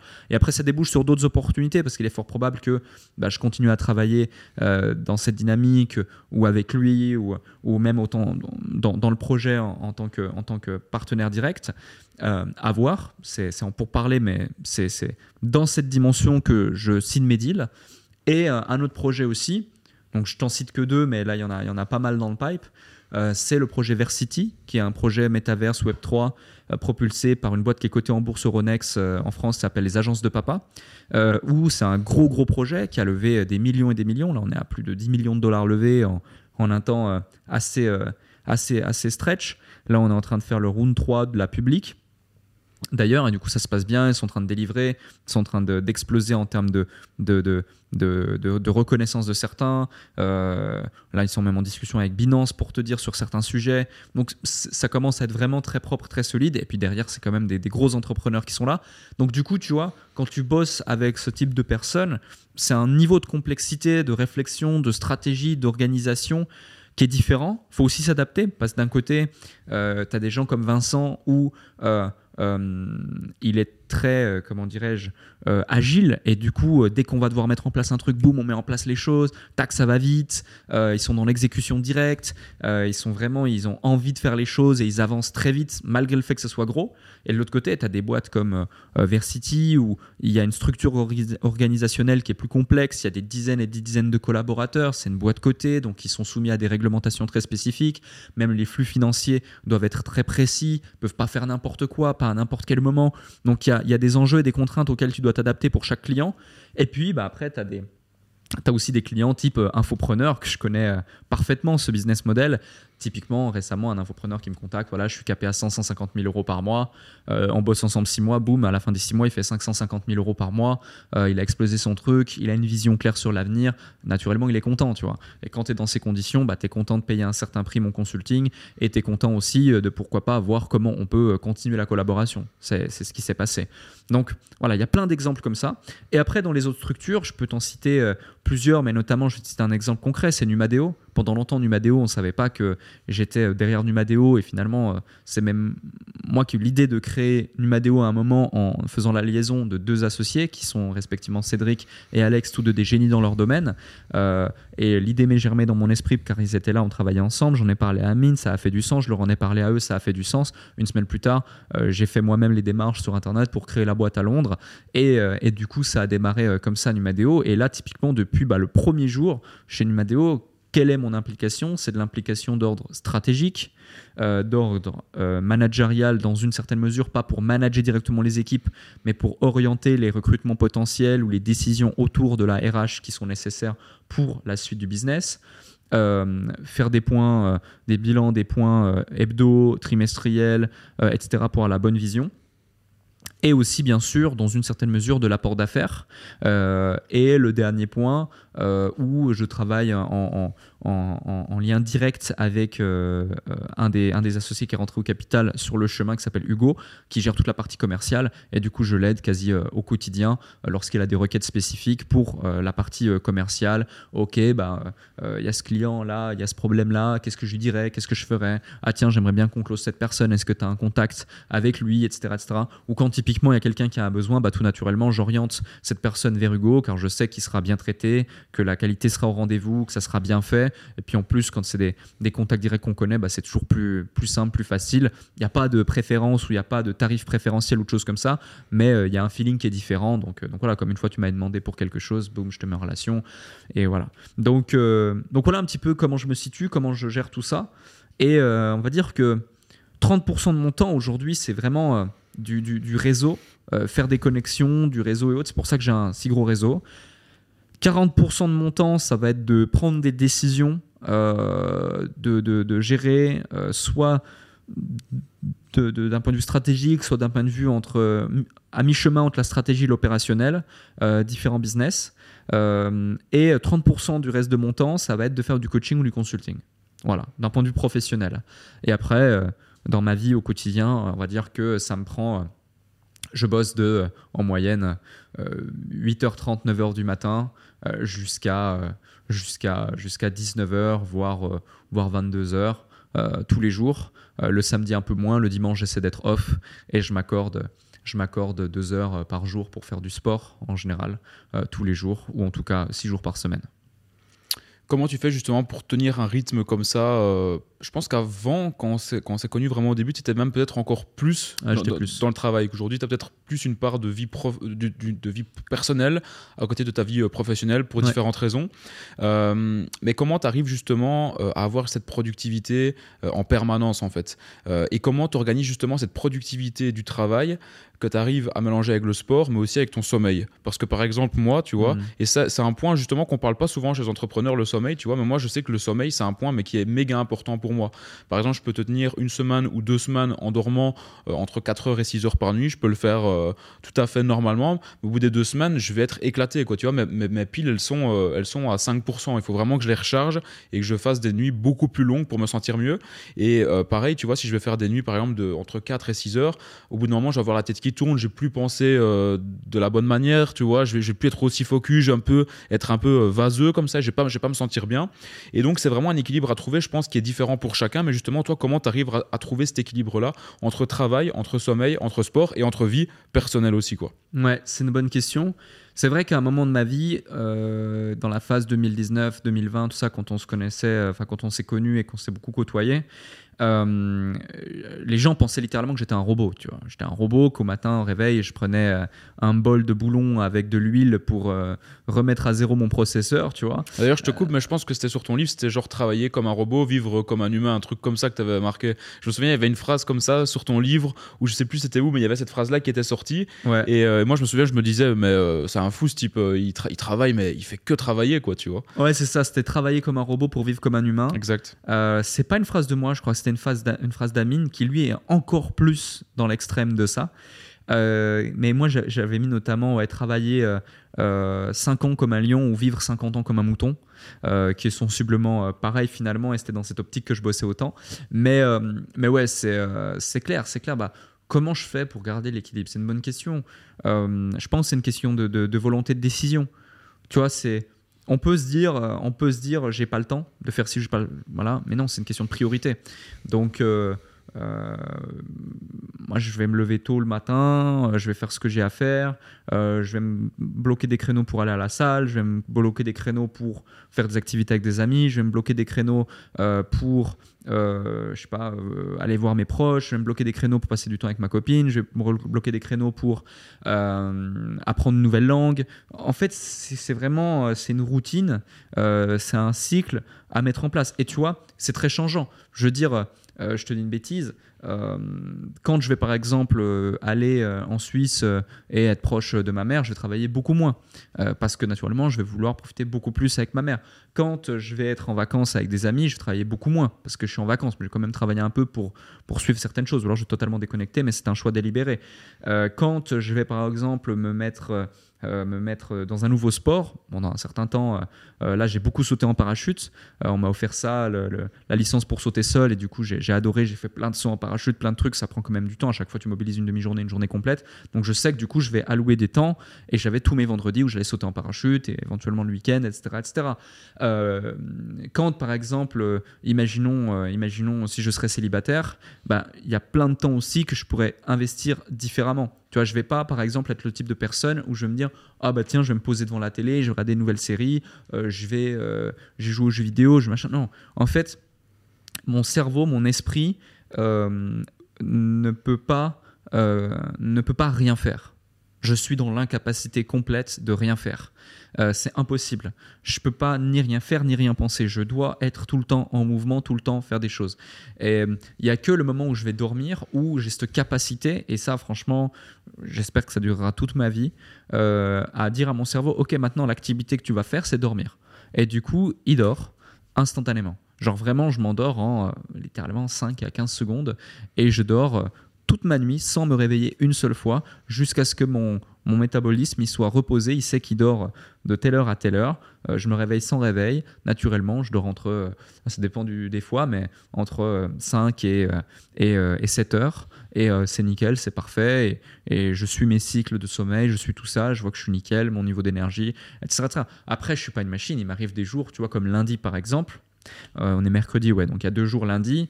J'ai eu une journée de malade qui a commencé genre à 6h30. Euh, à, 21h, 22h, j'étais, j'étais à 21h, j'étais, euh, je terminais, j'avais même pas eu le temps de, me changer de retour de la salle, à peine manger, j'avais fait plein de calls, plein de trucs. Le lundi, c'est les réunions hebdomadaires des différentes boîtes, tu dois prendre les décisions, les trucs, tu as 10 000 urgences, tu 10 000 trucs, j'ai pas arrêté une seule seconde. À 21h30, j'avais la tête comme ça. je me suis pris un petit thé avec un petit peu de sucre et tout, machin, pour aller mieux. Et ensuite, j'ai enchaîné à 22h, j'avais un meeting à l'extérieur, tu vois, jusqu'à minuit et demi.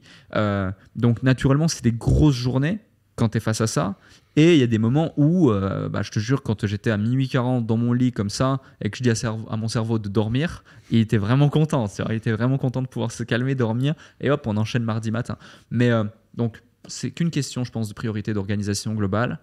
Et après, j'ai développé aussi un truc, c'est que j'ai cette capacité à savoir exactement selon les tâches combien de temps ça va me prendre, sans me fourvoyer et sans prévoir pas assez pour être frustré ou trop pour m'ennuyer. Et ça, c'est important.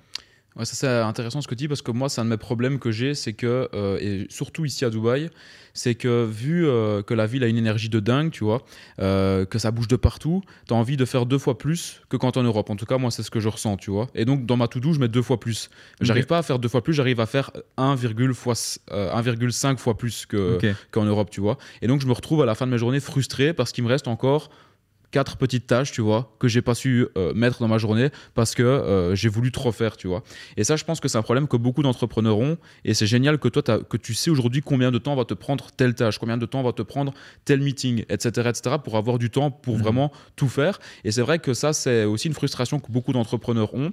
Et alors, un autre point euh, commun, mais je pense que là, c'est un point commun qui relie beaucoup d'entrepreneurs. On en a déjà parlé au début du podcast. C'est la passion, c'est la frustration de certaines choses qui fait que ça te pousse à avancer justement dans ton projet. Euh, mais justement, ce, comment dire, ce point commun-là, euh, Putain, j'allais parler d'un truc, j'ai oublié. Pendant que tu cherches ta question, je reviens sur un sujet. Tu parles des tâches, mais c'est pareil et encore pire avec les meetings. Le nombre de meetings qu'en fait tu fais mais qui sont inutiles, il est considérable. J'en suis persuadé sur l'année. Tu, tu, fais une analyse, c'est aberrant. Le nombre de meetings où tu bloques une heure dans ton agenda, mais 15 minutes ou 30 minutes aurait suffi, c'est aberrant. Euh, le nombre de meetings qui sont nécessaires, mais qui auraient pu être faits par quelqu'un d'autre que toi, et toi, tu aurais juste pu faire un meeting où on te résume les 4, 5, 6 trucs à prendre les décisions, c'est aberrant. Tu appliques juste ces trois choses tu multiplies ton temps et ta productivité par 3 ou 4 par rapport aux interactions sociales que tu fais. Alors c'est clair qu'au début, pour tes collaborateurs, euh, pour des partenaires, pour des prestataires, euh, pour même euh, des gens de ton entourage, ça peut paraître un peu présomptueux et dire putain mais le mec, attends mais il se prend pour qui? Non mais tu, lui dis non mais là j'ai que 30 minutes à t'accorder, on doit régler ce problème en 15 minutes. non on fait pas d'appel, fais-moi une liste bullet point claire de, tes sujets, de tes questions et je t'y réponds. Non je veux pas t'avoir en ligne, fais-moi un loom clair avec tes requêtes, va droit au but je l'écoute en x2 et boum. Euh, tu vois, ça peut paraître un petit peu dérangeant pour certains.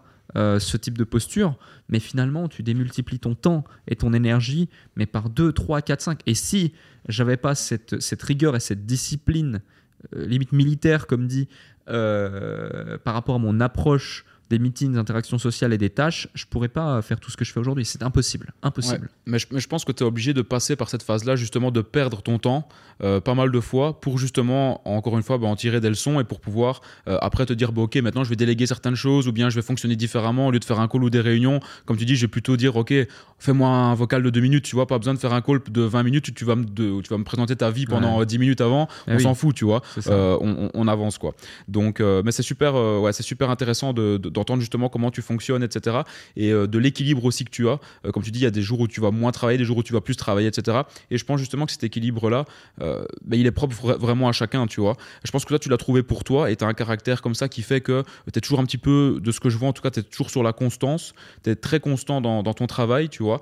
Que par exemple, ben, un gars comme moi, je sais que je peux être constant, mais c'est pas trop mon truc, tu vois. Je vais plutôt faire deux mois charbon, mais genre tu, tu me vois plus dehors. Et après, par exemple, pendant deux semaines, c'est off, quoi, tu vois. c'est plutôt ça. Et je pense que chacun doit trouver son équilibre. Et toi, as je trouve que tu as vraiment trouvé ton bon équilibre à toi qui me paraît, en tout cas à mes yeux, juste excellent. Mais c'est pas parce que toi tu l'as que les autres doivent le suivre. Et c'est pas parce que moi j'ai mon équilibre à moi que, les gens doivent nous suivre aussi. Et moi, c'est mm. l'erreur que j'ai fait aussi au début, c'est de vouloir suivre ce que les autres faisaient. Et je me suis rendu compte qu'en fait, j'étais pas euh, épanoui, je me sentais même pas bien dans ma vie, tu vois, de vouloir dupliquer euh, l'équilibre et euh, la vie d'une personne en fait. Et ça, pour moi, ça c'est super important de chacun trouver vraiment son équilibre à lui-même et de, de, savoir comment aménager tout ça dans sa vie, quoi. Totalement, totalement d'accord. Tu m'as parlé de Metaverse, un projet euh, qui était lié à, tout ça. Moi, je voulais euh, parler d'une chose avec toi. C'est une période qu'on a vécue euh, ben, il y a plus ou moins un an qui était assez folle. Mhm. je pense que tu vois de quelle période je, parle. C'est une période qui se résume en trois lettres, NFT. et je voulais en parler avec toi parce que je pense que c'est une période qui a impacté vraiment tous les entrepreneurs en ligne, en fait, tu vois, de notre domaine, etc. Moi, c'est une période qui m'a beaucoup impacté. c'est une période qui m'a, c'est une période dans laquelle je pense j'ai le plus travaillé de, de, ma vie. Pourtant, déjà avant, quand je me suis vraiment lancé, j'ai travaillé comme un fou, mais cette période-là était vraiment particulière. Euh, et c'est une période qui a rendu fou pas mal de personnes, fou dans le bon sens, mais dans le mauvais sens aussi. Moi, je voulais voir un petit peu comment toi, euh, tu as vécu cette période-là. Euh, est-ce que tu as aussi lancé des projets NFT Comment, je veux dire vraiment, on va dire de, de, juillet-août jusqu'à fin de l'année 2021, comment tout ça s'est passé un petit peu pour toi autour de, de ces trois lettres-là quoi? Ouais, totalement. Je vais décomposer ça, c'est une excellente question, je vais décomposer ça en, en trois phases. Tu as la phase observateur, tu as la phase acteur et tu as la phase observateur. C'est important. Donc, en gros, la première phase observateur, c'est quoi? C'est tu découvres ce monde-là. Donc, moi, j'ai découvert le. Quand tout le monde a commencé à parler des NFT, c'était en vers septembre 2021, octobre 2021. Voilà. Euh, moi, je, me retrouve en fait en. Pas que je te dise bêtises en février ou en mars, mars 2021, euh, ici à Dubaï. Je rencontre différentes personnes, etc. Euh, dont une personne que tu connais bien, Marc, Marc Mazur, dont tu fais parfois référence. Et il me parle de crypto, de machin, de trucs. On est en plein bull run, c'est la folie, bla bla bla bla bla. Bon, j'investis un peu d'argent, j'investis un peu d'argent avec Marc. Euh, il m'en voudra pas parce que c'est pas, pas du euh, pas du tout caché, mais je suis ces trucs et tout, il perd tout mon oseille, il perd des dizaines de milliers de dollars et tout machin, bref. Euh, et euh, je lui en veux pas, hein, pas du tout, mais bon, ça, ça, me refroidit un peu. Elle me dit, ok, mais en même temps, il me parle de NFT et euh, à ce moment-là, tu vois, des Bored ou des CryptoPunk, enfin les CryptoPunk, le Bored c'est arrivé après, ça, ça valait rien, tu vois, ça valait vraiment rien. Je me dis, c'est quoi ces trucs? Et il me dit, non, mais c'est un truc de fou. j'ai j'ai transformé le disque d'or de ce rappeur, de cette personne en NFT, je suis le premier à avoir ça et tout, c'est un truc de malade, t'as pas idée, blablabla. Bla, bla, bla. Du coup, je me dis, ok, cool. Deux jours plus tard, euh, je rencontre un mec qui était un de nos clients sur entrepreneurs.com, etc. Lui aussi revient à la charge. Ouais, les NFT, c'est un truc de malade. Je vais lancer un projet dans le métavers, c'est ci ça, truc, truc, truc. Donc, on est en mars 2021. Euh, euh, et, du coup, après, j'en parle à, quelqu'un d'autre, bref. Et le petit gars que j'avais rencontré, super sympa, Benjamin, euh, eh ben, il commence à, lancer son projet, machin. Il cherche des investisseurs, je le connecte à deux, trois personnes. Il me rend un service, je lui rends un service en le connectant avec une grosse personne également qu'il avait besoin de connecter avec lequel il s'est mis associé aujourd'hui. Enfin, bref. Et euh, ça avance, ça avance, ça avance, ça avance, ça avance, ça avance. Et là, je vois pas mal de choses popper dans, à l'international, mais notamment avec Alex Baker qui lance euh, euh, projet euh, Neo. après, il y a aussi les, les Moon, Moon je sais pas quoi, Moon, je sais plus comment ça s'appelait, mais des petits, des petits astronautes là un des premiers projets francophones a bien marché. Ils font un peu d'argent, je ne sais plus combien ils font, qui est quand même énorme. Ils ont fait au moins un million, 2 millions, 3 millions, je ne sais plus exactement.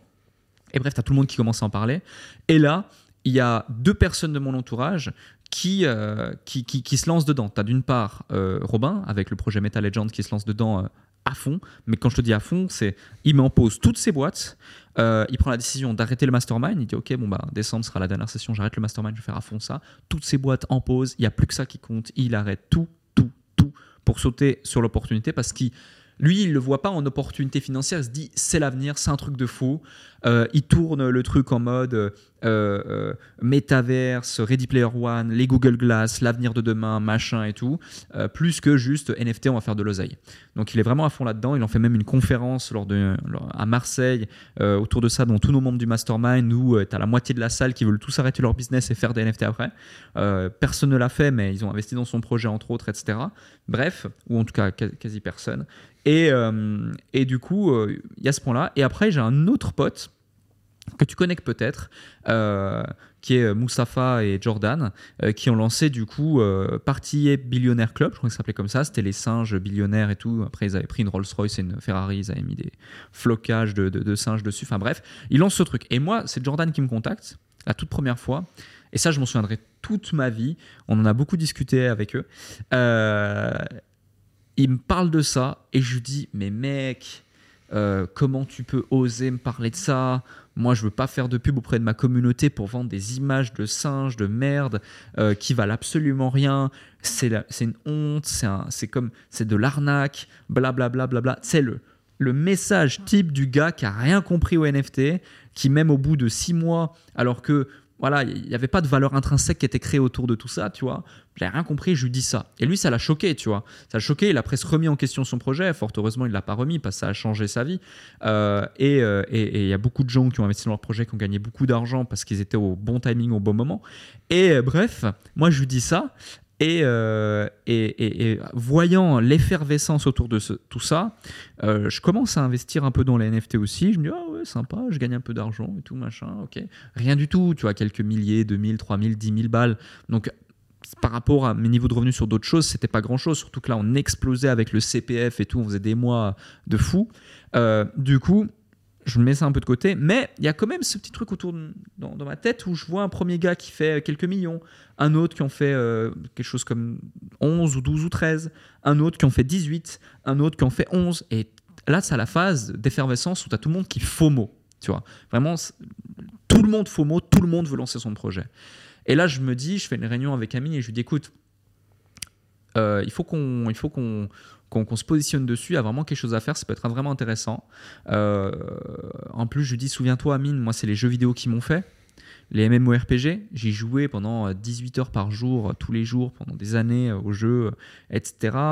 Je suis encore, encore aujourd'hui, tu vois, je suis passionné de jeu.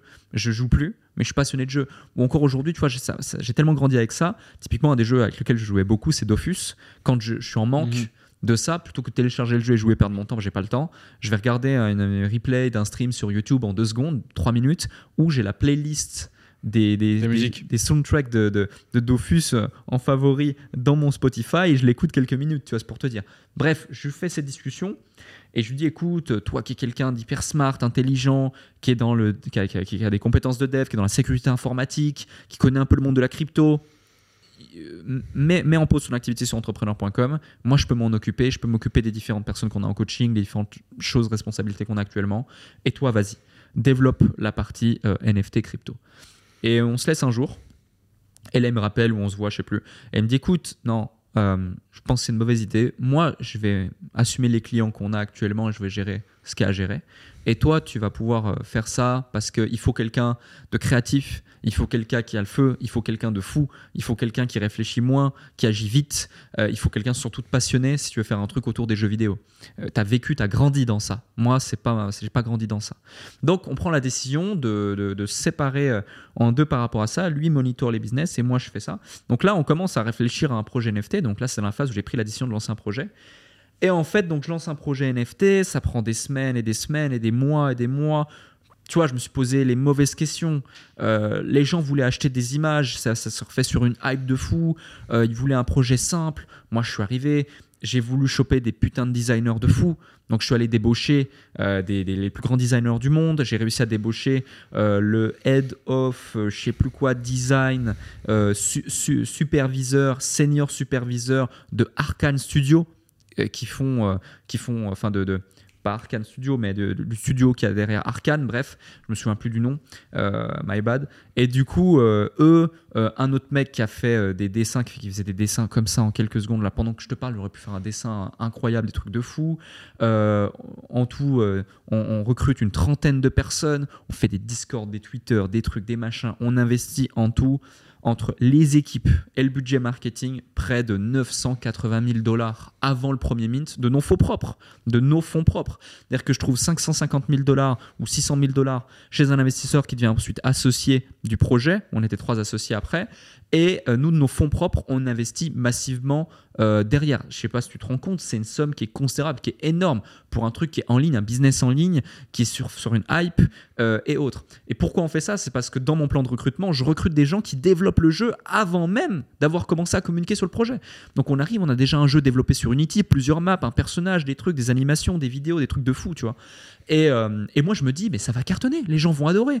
On fait partie des premiers projets où on a une team de 30 personnes, on pose près d'un million sur la table, on se doxe, euh, on est, euh, on est euh, on est ultra sérieux, on communique surtout, on parle en anglais, on parle en français, on parle en espagnol, on fait des AMA, on fait tout, tout, tout, tout, tout, on développe le jeu de A à Z. On a des gars, des studios qui ont bossé avec Ubisoft, qui ont bossé avec des gros trucs, mais des vrais gens de chez Ubisoft, pas un mec qui a fait un stage pendant deux semaines. Des vrais mecs qui étaient responsables chez Ubisoft, qui ont géré des trentaines de collaborateurs pendant dix ans chez eux, qui nous rejoignent, etc. Enfin bref, des trucs de fou. Et, et là vient le jour du mint, et en fait, il se passe deux choses. Le premier, c'est qu'on doit décaler notre mint parce que c'est le jour où il y a un bug avec MetaMask. On a, j'ai un ami qui n'a pas décalé son mint et ça a fait un flop malheureusement en partie à cause de ça. Le lendemain, on fait notre mint et là, en fait, on fait pas sold out. On mint au mauvais timing parce qu'on minte pas ni euh, en octobre, novembre, décembre, euh, janvier, février, quand ça devait être vraiment les bons moments pour minter. On mine genre en, mars, tu vois, un truc comme ça. On mine quand c'est vraiment en phase descendante et que tous les mecs, en vendant des images et en faisant des rugs pour certains, il y a eu des escroqueries énormes, faut aussi le dire. Euh, 80-90% des projets qui étaient là, même peut-être même plus. Ouais, 99. 99% des projets qui étaient là, c'est juste pour faire de l'oseille, pour rug les gens, pour les baiser. Euh, et, euh, et, et, voilà, il n'y avait rien derrière. Et ils se sont fait des millions et des millions, des dizaines de Mhm. millions. Et euh, à part aujourd'hui, porter des grosses montres, rouler des grosses caisses et vivre leur best life, où certains même n'ont pas su gérer cet argent et ont tout perdu. Ça, c'est la phase spectateur d'après. Et bah, il ne s'est pas passé grand-chose. Donc nous, on fait le mint. Et là, putain, on fait pas sold out. Donc là, je dois gérer 30 personnes en leur ayant dit c'est un truc de fou, projet de malade. Ils ont bossé pendant genre euh, 4 à 6 mois pour certains non-stop, certains même sans être payés, parce que si on les avait payés, ça nous aurait coûté encore plus cher. Donc on devait les payer avec l'argent du mint et tout. Bref, c'était compliqué. Euh, certains avec du pourcentage du mint, etc.. Donc on fait 1 200 000 dollars lors du premier mint. Euh, donc je donne les chiffres concrets. hein. Euh, ensuite, on sait qu'on doit planifier un autre mint, mais on sait aussi qu'on doit se rembourser nos budgets marketing, payer nos équipes, se rembourser des budgets. Donc on se rembourse à peu près à hauteur de 980 000 dollars. Euh, en même temps, heureusement, on change nos Ethers, ça commence à descendre l'Ether. On était à peu près à 3000 à ce moment-là, 3-4 000, ouais, 3000 euh, l'Ether. Et, euh, et du coup, il me reste une enveloppe de 200 000 dollars à gérer. On prend la décision avec euh, du coup euh, mes, deux, mes deux partenaires et le reste de l'équipe qui était encore mobilisé parce qu'à ce moment-là, tu sais, t'as les gens qui perdent un peu en motivation et tout. Donc on a une quinzaine, on réduit les effectifs, on prend les meilleures décisions, bla on continue à développer le jeu. Euh, de euh, d'allouer une enveloppe de 100 000, 150 000, donc on remet des fonds propres à hauteur de 50 000 il me semble, euh, 150 000 sur des actions marketing globales qu'on avait déjà fait, qu'on réitère, et 100 000 sur une agence qui va s'occuper de tout ça pour nous. Manque de bol pour nous, cette agence euh, avec laquelle on est en procès depuis très longtemps, euh, enfin depuis très longtemps, et en plus cette personne, tu vois, euh, fait le fond pharaon sur YouTube, etc., machin, a, escroqué des dizaines de personnes, enfin peut-être pas des dizaines, mais en tout cas près d'une dizaine de personnes, entre 100 000 et 300 000, voire plus dollars à cette période-là, euh, eh bien, bah, part avec notre argent et euh, fait quasi rien en termes de placement. Tu vois, à chaque fois, ouais, t'inquiète, ça sera publié dans deux heures, non, dans 24 heures, dans 48 On heures. a vu beaucoup des comme ça pendant cette période-là aussi. Tu en vois, tu Mhm. vois. Et, euh, et cette personne, je ne vais pas dire son nom de famille, il s'appelle Ilias. Et euh, pourtant, euh, paraissait très sérieux, avait un nom dans la sphère, etc. Était avec un associé Damien, je crois, ici à Dubaï. Donc, plein d'éléments de confiance.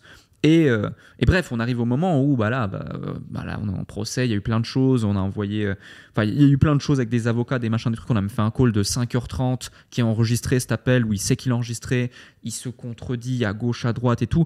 Mais nous, on devait prouver qu'on s'était fait avoir et faire toutes les démarches parce que derrière, c'est les gens comptent sur nous, tu vois, par rapport à ce projet-là. Les gens comptent sur nous. Donc, euh, bref, on arrive à ce moment-là et bah là, j'ai deux choix. J'ai investi 150 000 dollars. J'ai des gens qui, qui, qui veulent faire le reste du mine pour sold out. On s'est fait baiser 100 000 dollars. La plupart du marketing lié à la grosse influence était dans ces 100 000 dollars. Euh, j'ai deux choix. Option 1, je fais mon mint pour faire un peu plus d'argent, me rembourser en sachant que tout le monde après derrière, ça va FOMO, ils vont perdre le reste de leur argent. Mhm. Option 2, j'annule le mint, je trouve des solutions pour maintenir le projet. Qu'est-ce que je fais? Qu'est-ce que je fais en tant que bonne personne? Bah, J'accepte ma perte, je prends l'option 1, j'annule le mint, j'annule tout. Euh, et euh, on trouve des solutions et ensuite on fait en sorte que la supply se diminue. Au lieu de 7777, on fait 1777 unités. Euh, ensuite, bref, ça s'arrête pas là parce qu'ensuite on se fait hacker le smart contract. Ensuite, il y, a une- vendetta autour de ça. On peut pas faire le reveal. Pendant 48 heures, on dort pas, parce qu'à ce moment-là, on dormait déjà pas beaucoup, mais on dort pas. Amine rentre en négociation avec le hacker. Le hacker essaie d'avoir des rançons de la communauté, après des rançons de nous. On rentre en négociation avec le hacker. On arrive à récupérer le smart contract. On fait le reveal. Euh, on reprend le contrôle de la communauté. On reprend le contrôle de la collection. On reprend le contrôle de tout. Euh, et là, du coup, je suis face à une impasse. Et je me dis, les gens ont investi, ils veulent un projet. Donc là, je contacte euh, une de mes personnes de confiance avec qui à l'époque j'étais associé, qui est une des personnes sur cette planète que j'estime énormément et en qui j'ai beaucoup confiance, s'appelle David. Et je lui dis, écoute, voilà David, tu as toujours donné beaucoup de cœur, beaucoup d'énergie à ce projet-là. Tu fais partie du monde des jeux vidéo depuis très longtemps. Moi, tu connais ma situation. Euh, dans les conditions actuelles du projet du marché, je ne vais pas pouvoir donner tout mon temps, toute mon énergie à ce projet et le mener à bien seul. Je besoin de quelqu'un comme toi pour le faire. Je besoin de quelqu'un de confiance. Euh, je suis prêt à te céder le projet. Et tu, tu- tu le gères intégralement et tu le gères comme tu as toujours voulu le gérer, etc. Mais la seule chose que je veux, c'est que les promesses qui ont été faites aux gens initialement soient tenues. Et la deuxième, c'est qu'on n'abandonne pas le projet et qu'on continue derrière et qu'on livre vraiment un, un- jeu. Aujourd'hui, bah, c'est ce qui a été fait. C'est en cours de développement encore. Il y a déjà des jeux qui sont en bêta et qui sont disponibles. Pourquoi je dis des jeux? Parce que c'est plus devenu juste un jeu, c'est devenu un studio de jeux Web3, ce projet, euh, qui est géré avec David du coup à sa tête et plusieurs personnes dans son équipe. Ils font différentes choses. Ils font bien sûr avec leurs moyens. Ils n'ont pas des millions et des millions et des millions, mais ils font avec leurs moyens et avec passion et ils avancent. Et ça, c'est le plus important pour moi. Il y a encore des gens qui sont actifs autour de tout ça. Et c'est important. Et tu vois, moi, ce qui a été fou, c'est que c'est peut-être le projet dans lequel j'ai donné le plus d'énergie, d'amour, de passion. Euh, j'ai abandonné des business qui généraient entre 500 et 1 200 000 euros par mois pour être focus dans ce, dans ce truc-là, tu vois. Euh, et derrière, je me suis retrouvé à avoir des centaines, pas des dizaines, des centaines de personnes qui pensaient que j'étais un voleur, un escroc, et que j'avais abandonné le projet parce qu'on s'était fait baiser par un mec qui, dans une démarche uniquement de profit, nous a, nous a, nous a, nous a eu, et euh, par un timing qui était mauvais au niveau du, du, du- du- mint, parce que c'était basé sur une hype et les gens bah, n'ont pas, pas mint. Euh, donc je me dis, putain, si on avait lancé ce projet 2-3 mois avant, tout aurait changé. Tout aurait changé. Ceux qui m'auraient pensé escroc m'auraient pensé génie euh, et, et tout aurait changé. Mais c'est comme ça, faut l'accepter et c'était une énorme leçon, c'était intéressant. Et après, à l'autre phase spectateur où bah, je suis spectateur de la haine qui est déversée envers moi, je suis spectateur du fait de devoir bah, voir que mes business, euh, bah, tu les abandonnes pendant tant de temps, bah, il faut les reconstruire et remettre en place des choses. Bon, ça, ça va assez vite, donc ça va. Je suis spectateur du fait d'avoir des gens qui étaient à tes côtés contre vents et marées, mais qui au premier instant qui peut te mettre un couteau dans le dos, bah, ils le font. Euh, ils le font, ils te critiquent ici, ici, ça. Et euh, ça, c'est assez dingue quand même. Euh, je suis spectateur également du fait d'avoir autour de moi des gens qui ont généré des millions, si ce n'est plus de 10 millions, plus de 15 millions, près de 20 millions, voire des dizaines de millions pour certains de dollars en partant de zéro entre 20 ans, euh, qu'ils ont entre 20 ans et euh, 30 ans, ces gens-là, tu vois. Et ils ne savent pas quoi faire de cet argent, ils ne savent pas le gérer, ça leur tombe dessus. Ils en perdent des millions bêtement en faisant des mauvais achats, des mauvais investissements, des mauvais placements, des trucs de la crypto. Euh, il faut mot sur des trucs euh, inutiles. Ouais, je, je te, je te coupe, mais j'imagine qu'il y en a aussi qui ont fait beaucoup plus d'argent de côté avec leur projet NFT, mais sans avoir mis autant d'énergie et d'action en place, parce Bah, qu'ils sont peut-être arrivés certain. un peu plus tôt. euh, mais du coup, c'est pour ça aussi qu'ils comprennent pas pourquoi il y a autant d'argent, alors que toi, tu avais tous les tenants et aboutissants, mais à cause de mauvaises rencontres, mauvaises relations, euh, il y a pas tout qui s'est effondré, mais t'as pu, euh, t'as pas pu aller chercher ce que tu, ce que tu voulais aller chercher, quoi. C'est ça, c'est ça. Mais après, je le mets pas en exergue parce que je prends ma responsabilité et c'était mon choix que de faire un projet sérieux, un projet solide qui mobilise autant d'énergie, autant de fonds, qui même après son mint, si ça avait abouti au résultat qu'on voulait chercher, on aurait dû investir des millions dans le développement de la, suite parce qu'on voyait la suite vraiment grande. Euh, et euh, et le timing qui a été ce timing, s'il a été ce timing, c'est aussi lié à ma responsabilité. Donc on était plusieurs associés, on était plusieurs dizaines dans l'équipe, mais je prends la responsabilité de ça. Et, euh, et, et, ça, c'est ça, c'est important, tu vois. Même si, bien sûr, j'aurais voulu que ça se passe différemment et autres, c'est une leçon énorme. Et le plus important pour moi, c'est que je suis serein sur le fait que j'ai fait bien les choses, j'ai toujours fait les choses d'une bonne intention, j'ai voulu léser personne et j'ai pas fait les choses dans une démarche de profit direct. D'ailleurs, j'ai pas fait de profit, j'ai fait que perdre dans cette expérience, que perdre. À part l'expérience que j'ai acquis. Mais euh, que perdre. Et ça, c'est important quand même de le souligner. Et finalement, ouais, mais finalement, l'expérience que tu as acquis, est-ce qu'elle n'est pas plus grande finalement que ce que tu aurais pu gagner d'un point de vue financier ou d'un point de vue même, je veux dire, euh, expérience professionnelle, vraiment, je pense que l'expérience globale sur le long terme est toujours plus intéressante que ce que tu peux gagner sur le court terme, quoi, avec un projet, etc. Mm. Donc finalement, ouais, je pense, allez, je, te connais, tu es, hyper mature, etc. J'imagine que tu n'as aucun regret d'avoir lancé euh, ce projet-là, quoi. Aucun regret, et au contraire, ça m'a fait me remettre en question sur plein de choses. Je suis devenu beaucoup plus calme, beaucoup plus sage, beaucoup plus réfléchi sur pas mal de choses. Euh, et, voilà. Après, est-ce que j'aurais eu les mêmes expériences si ça avait abouti et qu'on aurait fait euh, les résultats qu'on voulait faire? Je sais pas, mais euh, il y a en tout cas des choses qui ne se seraient pas passées, qui fait que ça m'a apporté énormément de choses, et pour ça, je regrette pour rien au monde. Yes. Juste avant de conclure ce, podcast, moi je voulais juste parler maintenant de, l'environnement de, Dubaï, de Londres. Moi, quand je t'ai rencontré, je pense que tu étais entre la Suisse et euh, l'Angleterre et Londres. Et puis après, tu étais vraiment à Londres pratiquement à 100%. Enfin, C'était là où était euh, ta, base. Euh, maintenant, tu es à Dubaï. pourquoi ce changement? Qu'est-ce que tu penses de, Dubaï? Est-ce que tu te vois encore rester ici sur, sur le long terme quoi? Ouais, c'est une excellente question. pourquoi Dubaï? Alors. Déjà, pour tous ceux qui disent euh, c'est pour les impôts. Non, pas pour les impôts, parce que moi je suis suisse à la base. Euh, enfin, en Suisse, t'es pas t'es pas, tu grandis pas et t'es pas éduqué dans le mode tu dois quitter ton pays pour optimiser les impôts parce que déjà il n'y a pas une oppression fiscale, euh, une oppression globale euh, comme ça peut l'être en France euh, ou en Belgique. Je sais que c'est aussi très complexe à ce niveau-là. Donc il y a ce premier point. Et le deuxième point, c'est que moi je, suis là pour créer de la valeur et ça me fait plaisir même de payer mes impôts en Suisse. Il faut savoir que j'ai encore trois sociétés en Suisse. Je paye beaucoup d'impôts en Suisse. Je ne suis pas dans des cantons où c'est optimisé pour les impôts en Suisse. J'aurais pu, mais je ne l'ai pas fait parce que j'aime mon pays, j'aime la Suisse et un jour je retournerai en Suisse. Je suis hyper content là dans quelques jours de retourner en Suisse par exemple. Donc ça c'est ce premier point. Euh, le deuxième point c'est que je suis allé euh, à Londres pour des raisons personnelles et professionnelles. Euh, la première personnelle parce que je voulais changer totalement d'environnement pour différentes raisons. La deuxième professionnelle parce que je me disais qu'il me fallait l'anglais, que ça allait me stimuler, c'était une énergie tu vois de croissance et c'est par rapport à ma vision que je voyais dans les films à la télé ou sur internet, la ville la plus proche qui avait cette énergie business que je recherchais et en plus qui avait le mindset anglo-saxon, tu vois, et qui est totalement différent que le mindset franco-français. Et euh, ça, c'est très très important pour moi. Donc c'est la raison pour laquelle j'ai choisi Londres. Ensuite, bah, à Londres, c'était génial. C'était l'ascension, c'était fou. En plus, on avait euh, au départ, on a pris un appartement dans une tour euh, super stylée dans les quartiers d'affaires avec Amine et Jason. du coup, Amine, mon associé, Jason, notre bras droit de l'époque et euh, avec qui euh, je travaille encore euh, toujours.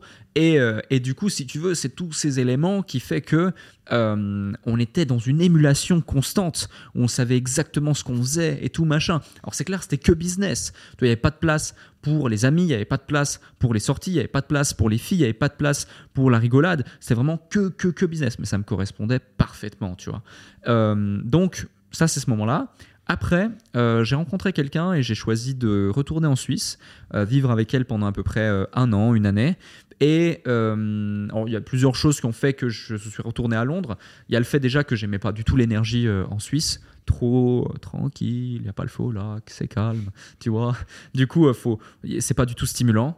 Euh, t'as tout, rien qui est, à proximité. Et puis il y a aussi le fait que ça se passait pas forcément euh, franchement bien dans notre relation. Et du coup, j'ai voulu séparer, euh, séparer les choses euh, en me disant que peut-être ça irait mieux à distance, mais finalement ça s'est arrêté dans le même temps. Mais du coup, je suis retourné à Londres, mais cette fois seul dans un appartement seul, mon appartement, dans une tour voisine, aussi dans ce même quartier d'affaires, penthouse, vue sur tout Londres, truc de fou, l'appartement de rêve, euh, l'appartement genre que tu vois dans l'appartement Christian Grey, quoi, limite. Euh, et euh, ou d'un James Bond. Et, et, du coup, je vivais cette vie londonienne de business, machin, c'est cool, mais je me sentais extrêmement seul parce que le réseau, le networking ici à Londres par rapport à Dubaï, c'est pas la même chose. Il y a très peu de francophones faut savoir que je comprends bien l'anglais, mais je ne le parle pas euh, couramment. Du coup, je n'étais pas forcément à l'aise dans toutes mes interactions sociales. Euh, il y a le fait aussi que Londres, bah, il, fait, il fait froid, il fait nuit vite, il y a du vent, il pleut, donc tu n'as pas envie de sortir tout le temps et machin. Il y a le fait qu'il n'y a pas tout qui est à proximité. Toi, tu, tu, vas aller à Londres, tout de suite, tu dois aller euh, dans Londres, au centre, Green Park ou des trucs comme ça, pour aller rencontrer des gens dans des pubs, dans des, dans des petits cafés, dans des petits machins, afternoon tea, ou euh, dans des parcs, ou des endroits spécifiques. Donc, tous ces éléments-là faisaient qu'il y avait une vraie barrière à l'entrée au fait de mon épanouissement personnel et professionnel à Londres. Et surtout la météo. Je me réveillais, j'étais en hauteur, 56e étage, un truc comme ça. Je me réveillais dans les nuages, je me couchais dans les nuages, je voyais le soleil une heure par jour, et encore c'était un soleil londonien, tu vois. Donc c'était pas ouf. Et là, d'un coup, un jour, J'arrive, euh, donc ça fait plusieurs fois que je venais à Dubaï, mais j'arrive pour trois semaines à Dubaï chez un pote, chez Robin. Et euh, euh, en plus, il me laisse les clés de son appart, un penthouse de ouf, à Gibière, vue sur la mer, truc de malade. Et, et, en fait, je reste, je reste pas trois semaines, je reste genre deux mois ou je sais pas combien de temps je reste, enfin peu importe. Ou je vais rester une semaine, je rester un mois et demi, enfin voilà. Et là, je, je me dis, mais je vais pas renouveler mon appartement à Londres, c'est sûr. Euh, en décembre, je, viens là le 1er décembre, je suis ici, je trouve un appart, j'habite ici à Dubaï. Donc c'était en 2021. Et, euh, et la première des raisons, c'était l'énergie, la météo, euh, le fait qu'il y ait beaucoup de, gens. Tous les gens ici sont là pour faire du business. Tous les gens ici sont des gens intelligents, sont des gens qui sont là pour se développer, sont des gens qui sont là pour faire du cash, sont des gens qui, qui, respectent euh, les gens qui respectent les règles, qui respectent les lois, euh, qui respectent la propreté. Moi, j'aime quand c'est carré, tu vois. Euh, sont des gens qui respectent aussi l'intellectuel, qui sont là pour pousser les choses. Après, attention, il y a aussi des gens, une des premières choses qu'on m'a dit et qui s'est avérée vraie, faut faire confiance à personne à Dubaï. Euh, parce que tu as du bon comme du moins bon. Euh, tu as des gens qui sont là pour euh, t'aider, comme, comme te, prendre et, te, baiser. Donc il y a des escrocs comme des gens, des, des, génies. Donc c'est important vraiment de, de, faire la part des choses à ce sujet. Mais pour moi, Dubaï, c'est vraiment le Disneyland des entrepreneurs. Un exemple tout bête, un exemple tout bête, je peux t'en donner tellement, mais les repas livrés devant ta porte le matin, euh, euh, les services d'hôtel dans des résidences. Là, je déménage le 1er janvier. On a pris un appartement super dans un nouveau building et tout. Le truc, c'est mieux, le service est mieux qu'un hôtel 5 étoiles, qu'un palace. C'est pas un hôtel, c'est une résidence. C'est inclus dans le prix du loyer, c'est gratuit, c'est le service. quoi. Les commodités pareilles autour. Euh, le fait que tu cherches n'importe où, n'importe quand, n'importe quoi, une livraison, un taxi, de la nourriture, n'importe quoi, tu l'as. ou même ce studio. Tu as ce studio, tu vas n'importe où euh, dans le monde, tu n'as quasi pas des services comme ça où as juste, on a juste à poser nos fesses sur le fauteuil et tu as des caméras qui tournent, on nous filme, parce qu'ils savent qu'il y a un microcosme de business de fou. Il y a quelques jours encore, Andrew Tate était assis sur ta chaise euh, et, d'autres grands entrepreneurs, par exemple, parce que c'est comme ça que ça se passe ici, tu vois. C'est le melting pot de l'entrepreneur à l'international, c'est Dubaï. De par euh, sa vision, de par le fait que son CEO, c'est un des meilleurs entrepreneurs du monde, il gère pas une ville, il gère un business. Euh, enfin, son CEO, le Sheikh, ici à Dubaï, c'est pour moi un CEO. D'ailleurs, un de ses livres, c'est CEO of Dubai. Euh, euh, et, c'est plein d'éléments comme ça, tu vois, qui, qui fait que, que, que, je pense que l'on est au meilleur endroit par rapport à nos objectifs. en tout cas, je parle pour moi ici. et je me vois effectivement évoluer ici sur une période, je vais être assez large, de 3 à 10 ans, peut-être plus, selon les opportunités. Mais s'il y a bien un endroit dans le monde où tu veux faire du cash, faire du business, rencontrer des gens stimulants, tout en ayant un rythme de vie qui est des plus...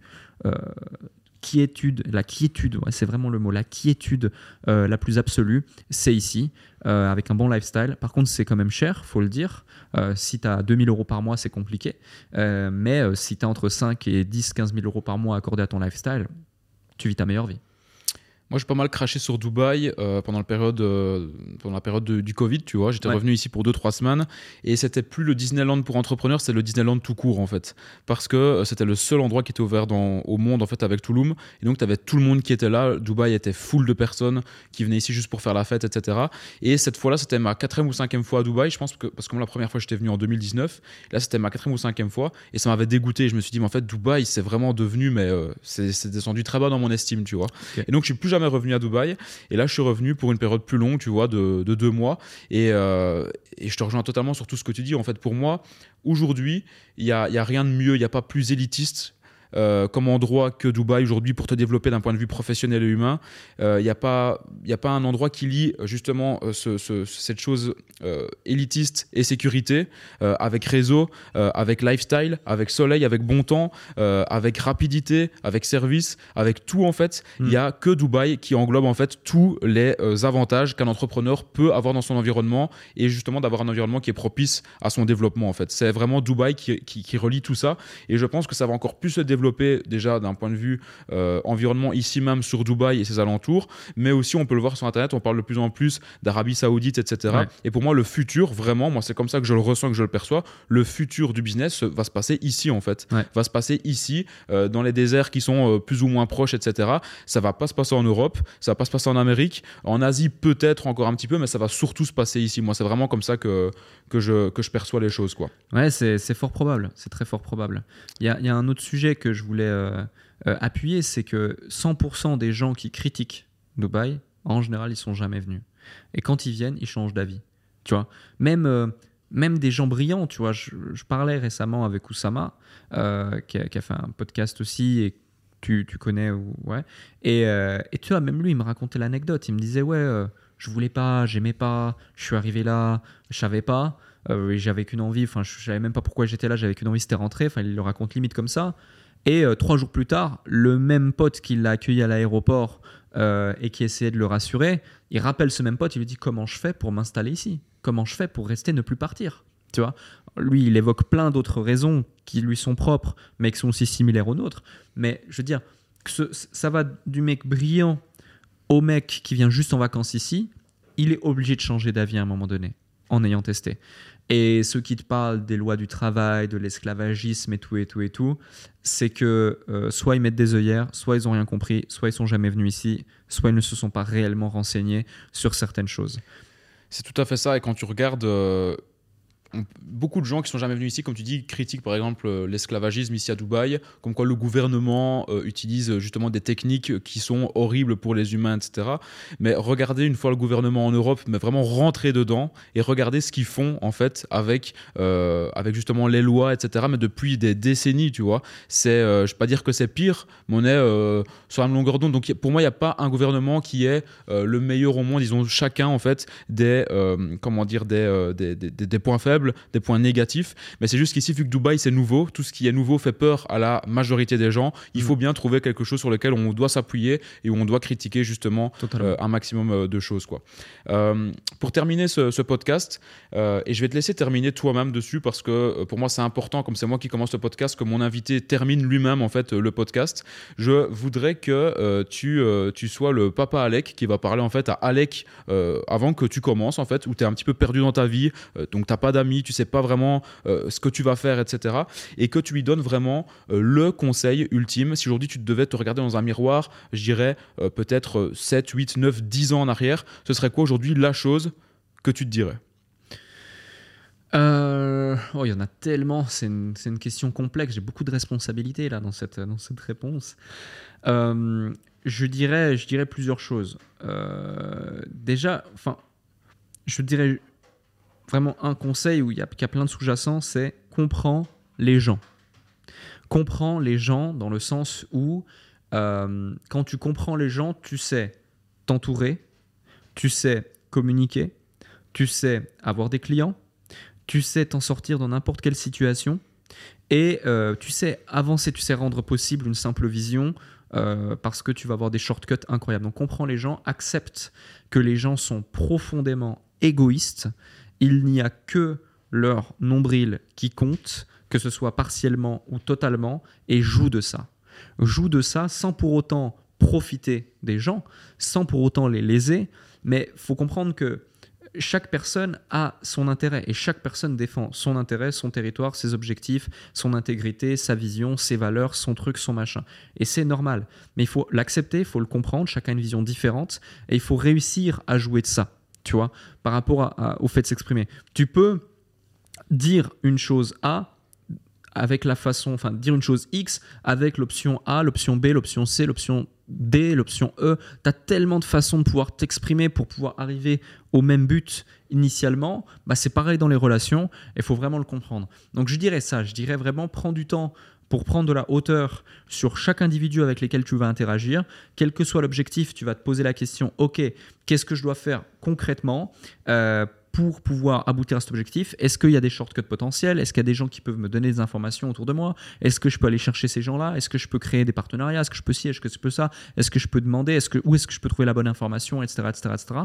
Mais pour au final, c'est ça que c'est un peu c'est un paradoxe, hein, vraiment ce que je vais te dire, c'est que en gros 80% de tout mon focus, je lui ferai mettre sur les autres, comprends les autres, machin, intéresse-toi aux autres, aide les autres pour qu'ils puissent t'aider ensuite à leur tour à, mener à bien ta vision, etc. Mais 20% du temps ne compte que sur toi. Toujours ne compte que sur toi. Il n'y a que sur toi en qui tu pourras toujours avoir confiance. Il n'y a que toi qui fera en sorte que les choses puissent avancer. C'est très très très très rare les relations où les gens qui vont vraiment d'une manière bienveillante vouloir t'aider plus profond d'eux et aller au-delà même de leurs intérêts personnels. Tu vois, euh, tu as éventuellement un parent qui va faire ça, un frère, un proche qui va faire ça, euh, ou, euh, ou, à un moment donné une personne qui dans sa botte et euh, qui a atteint un niveau qui, veut contribuer, mais souvent même quand les gens veulent contribuer à un certain moment, tu, tu, analyses la chose et tu, tu te rends compte que c'est très égoïste pour se prouver quelque chose ou pour combler un vide ou pour se racheter leur conscience par rapport à quelque chose qu'ils ont fait dans le passé ou autre. Donc on revient au même de tu comprends, ah c'est égoïste, ah il veut faire ça parce que ça, ok. Bon, très bien, on va voir pour faire ça et en tirer profit, euh, sans léser personne, ok, tac, tac, mon objectif c'est ça, ok, hop, j'y vais, j'avance. Et en même temps, je compte que sur moi. C'est ça que je dirais.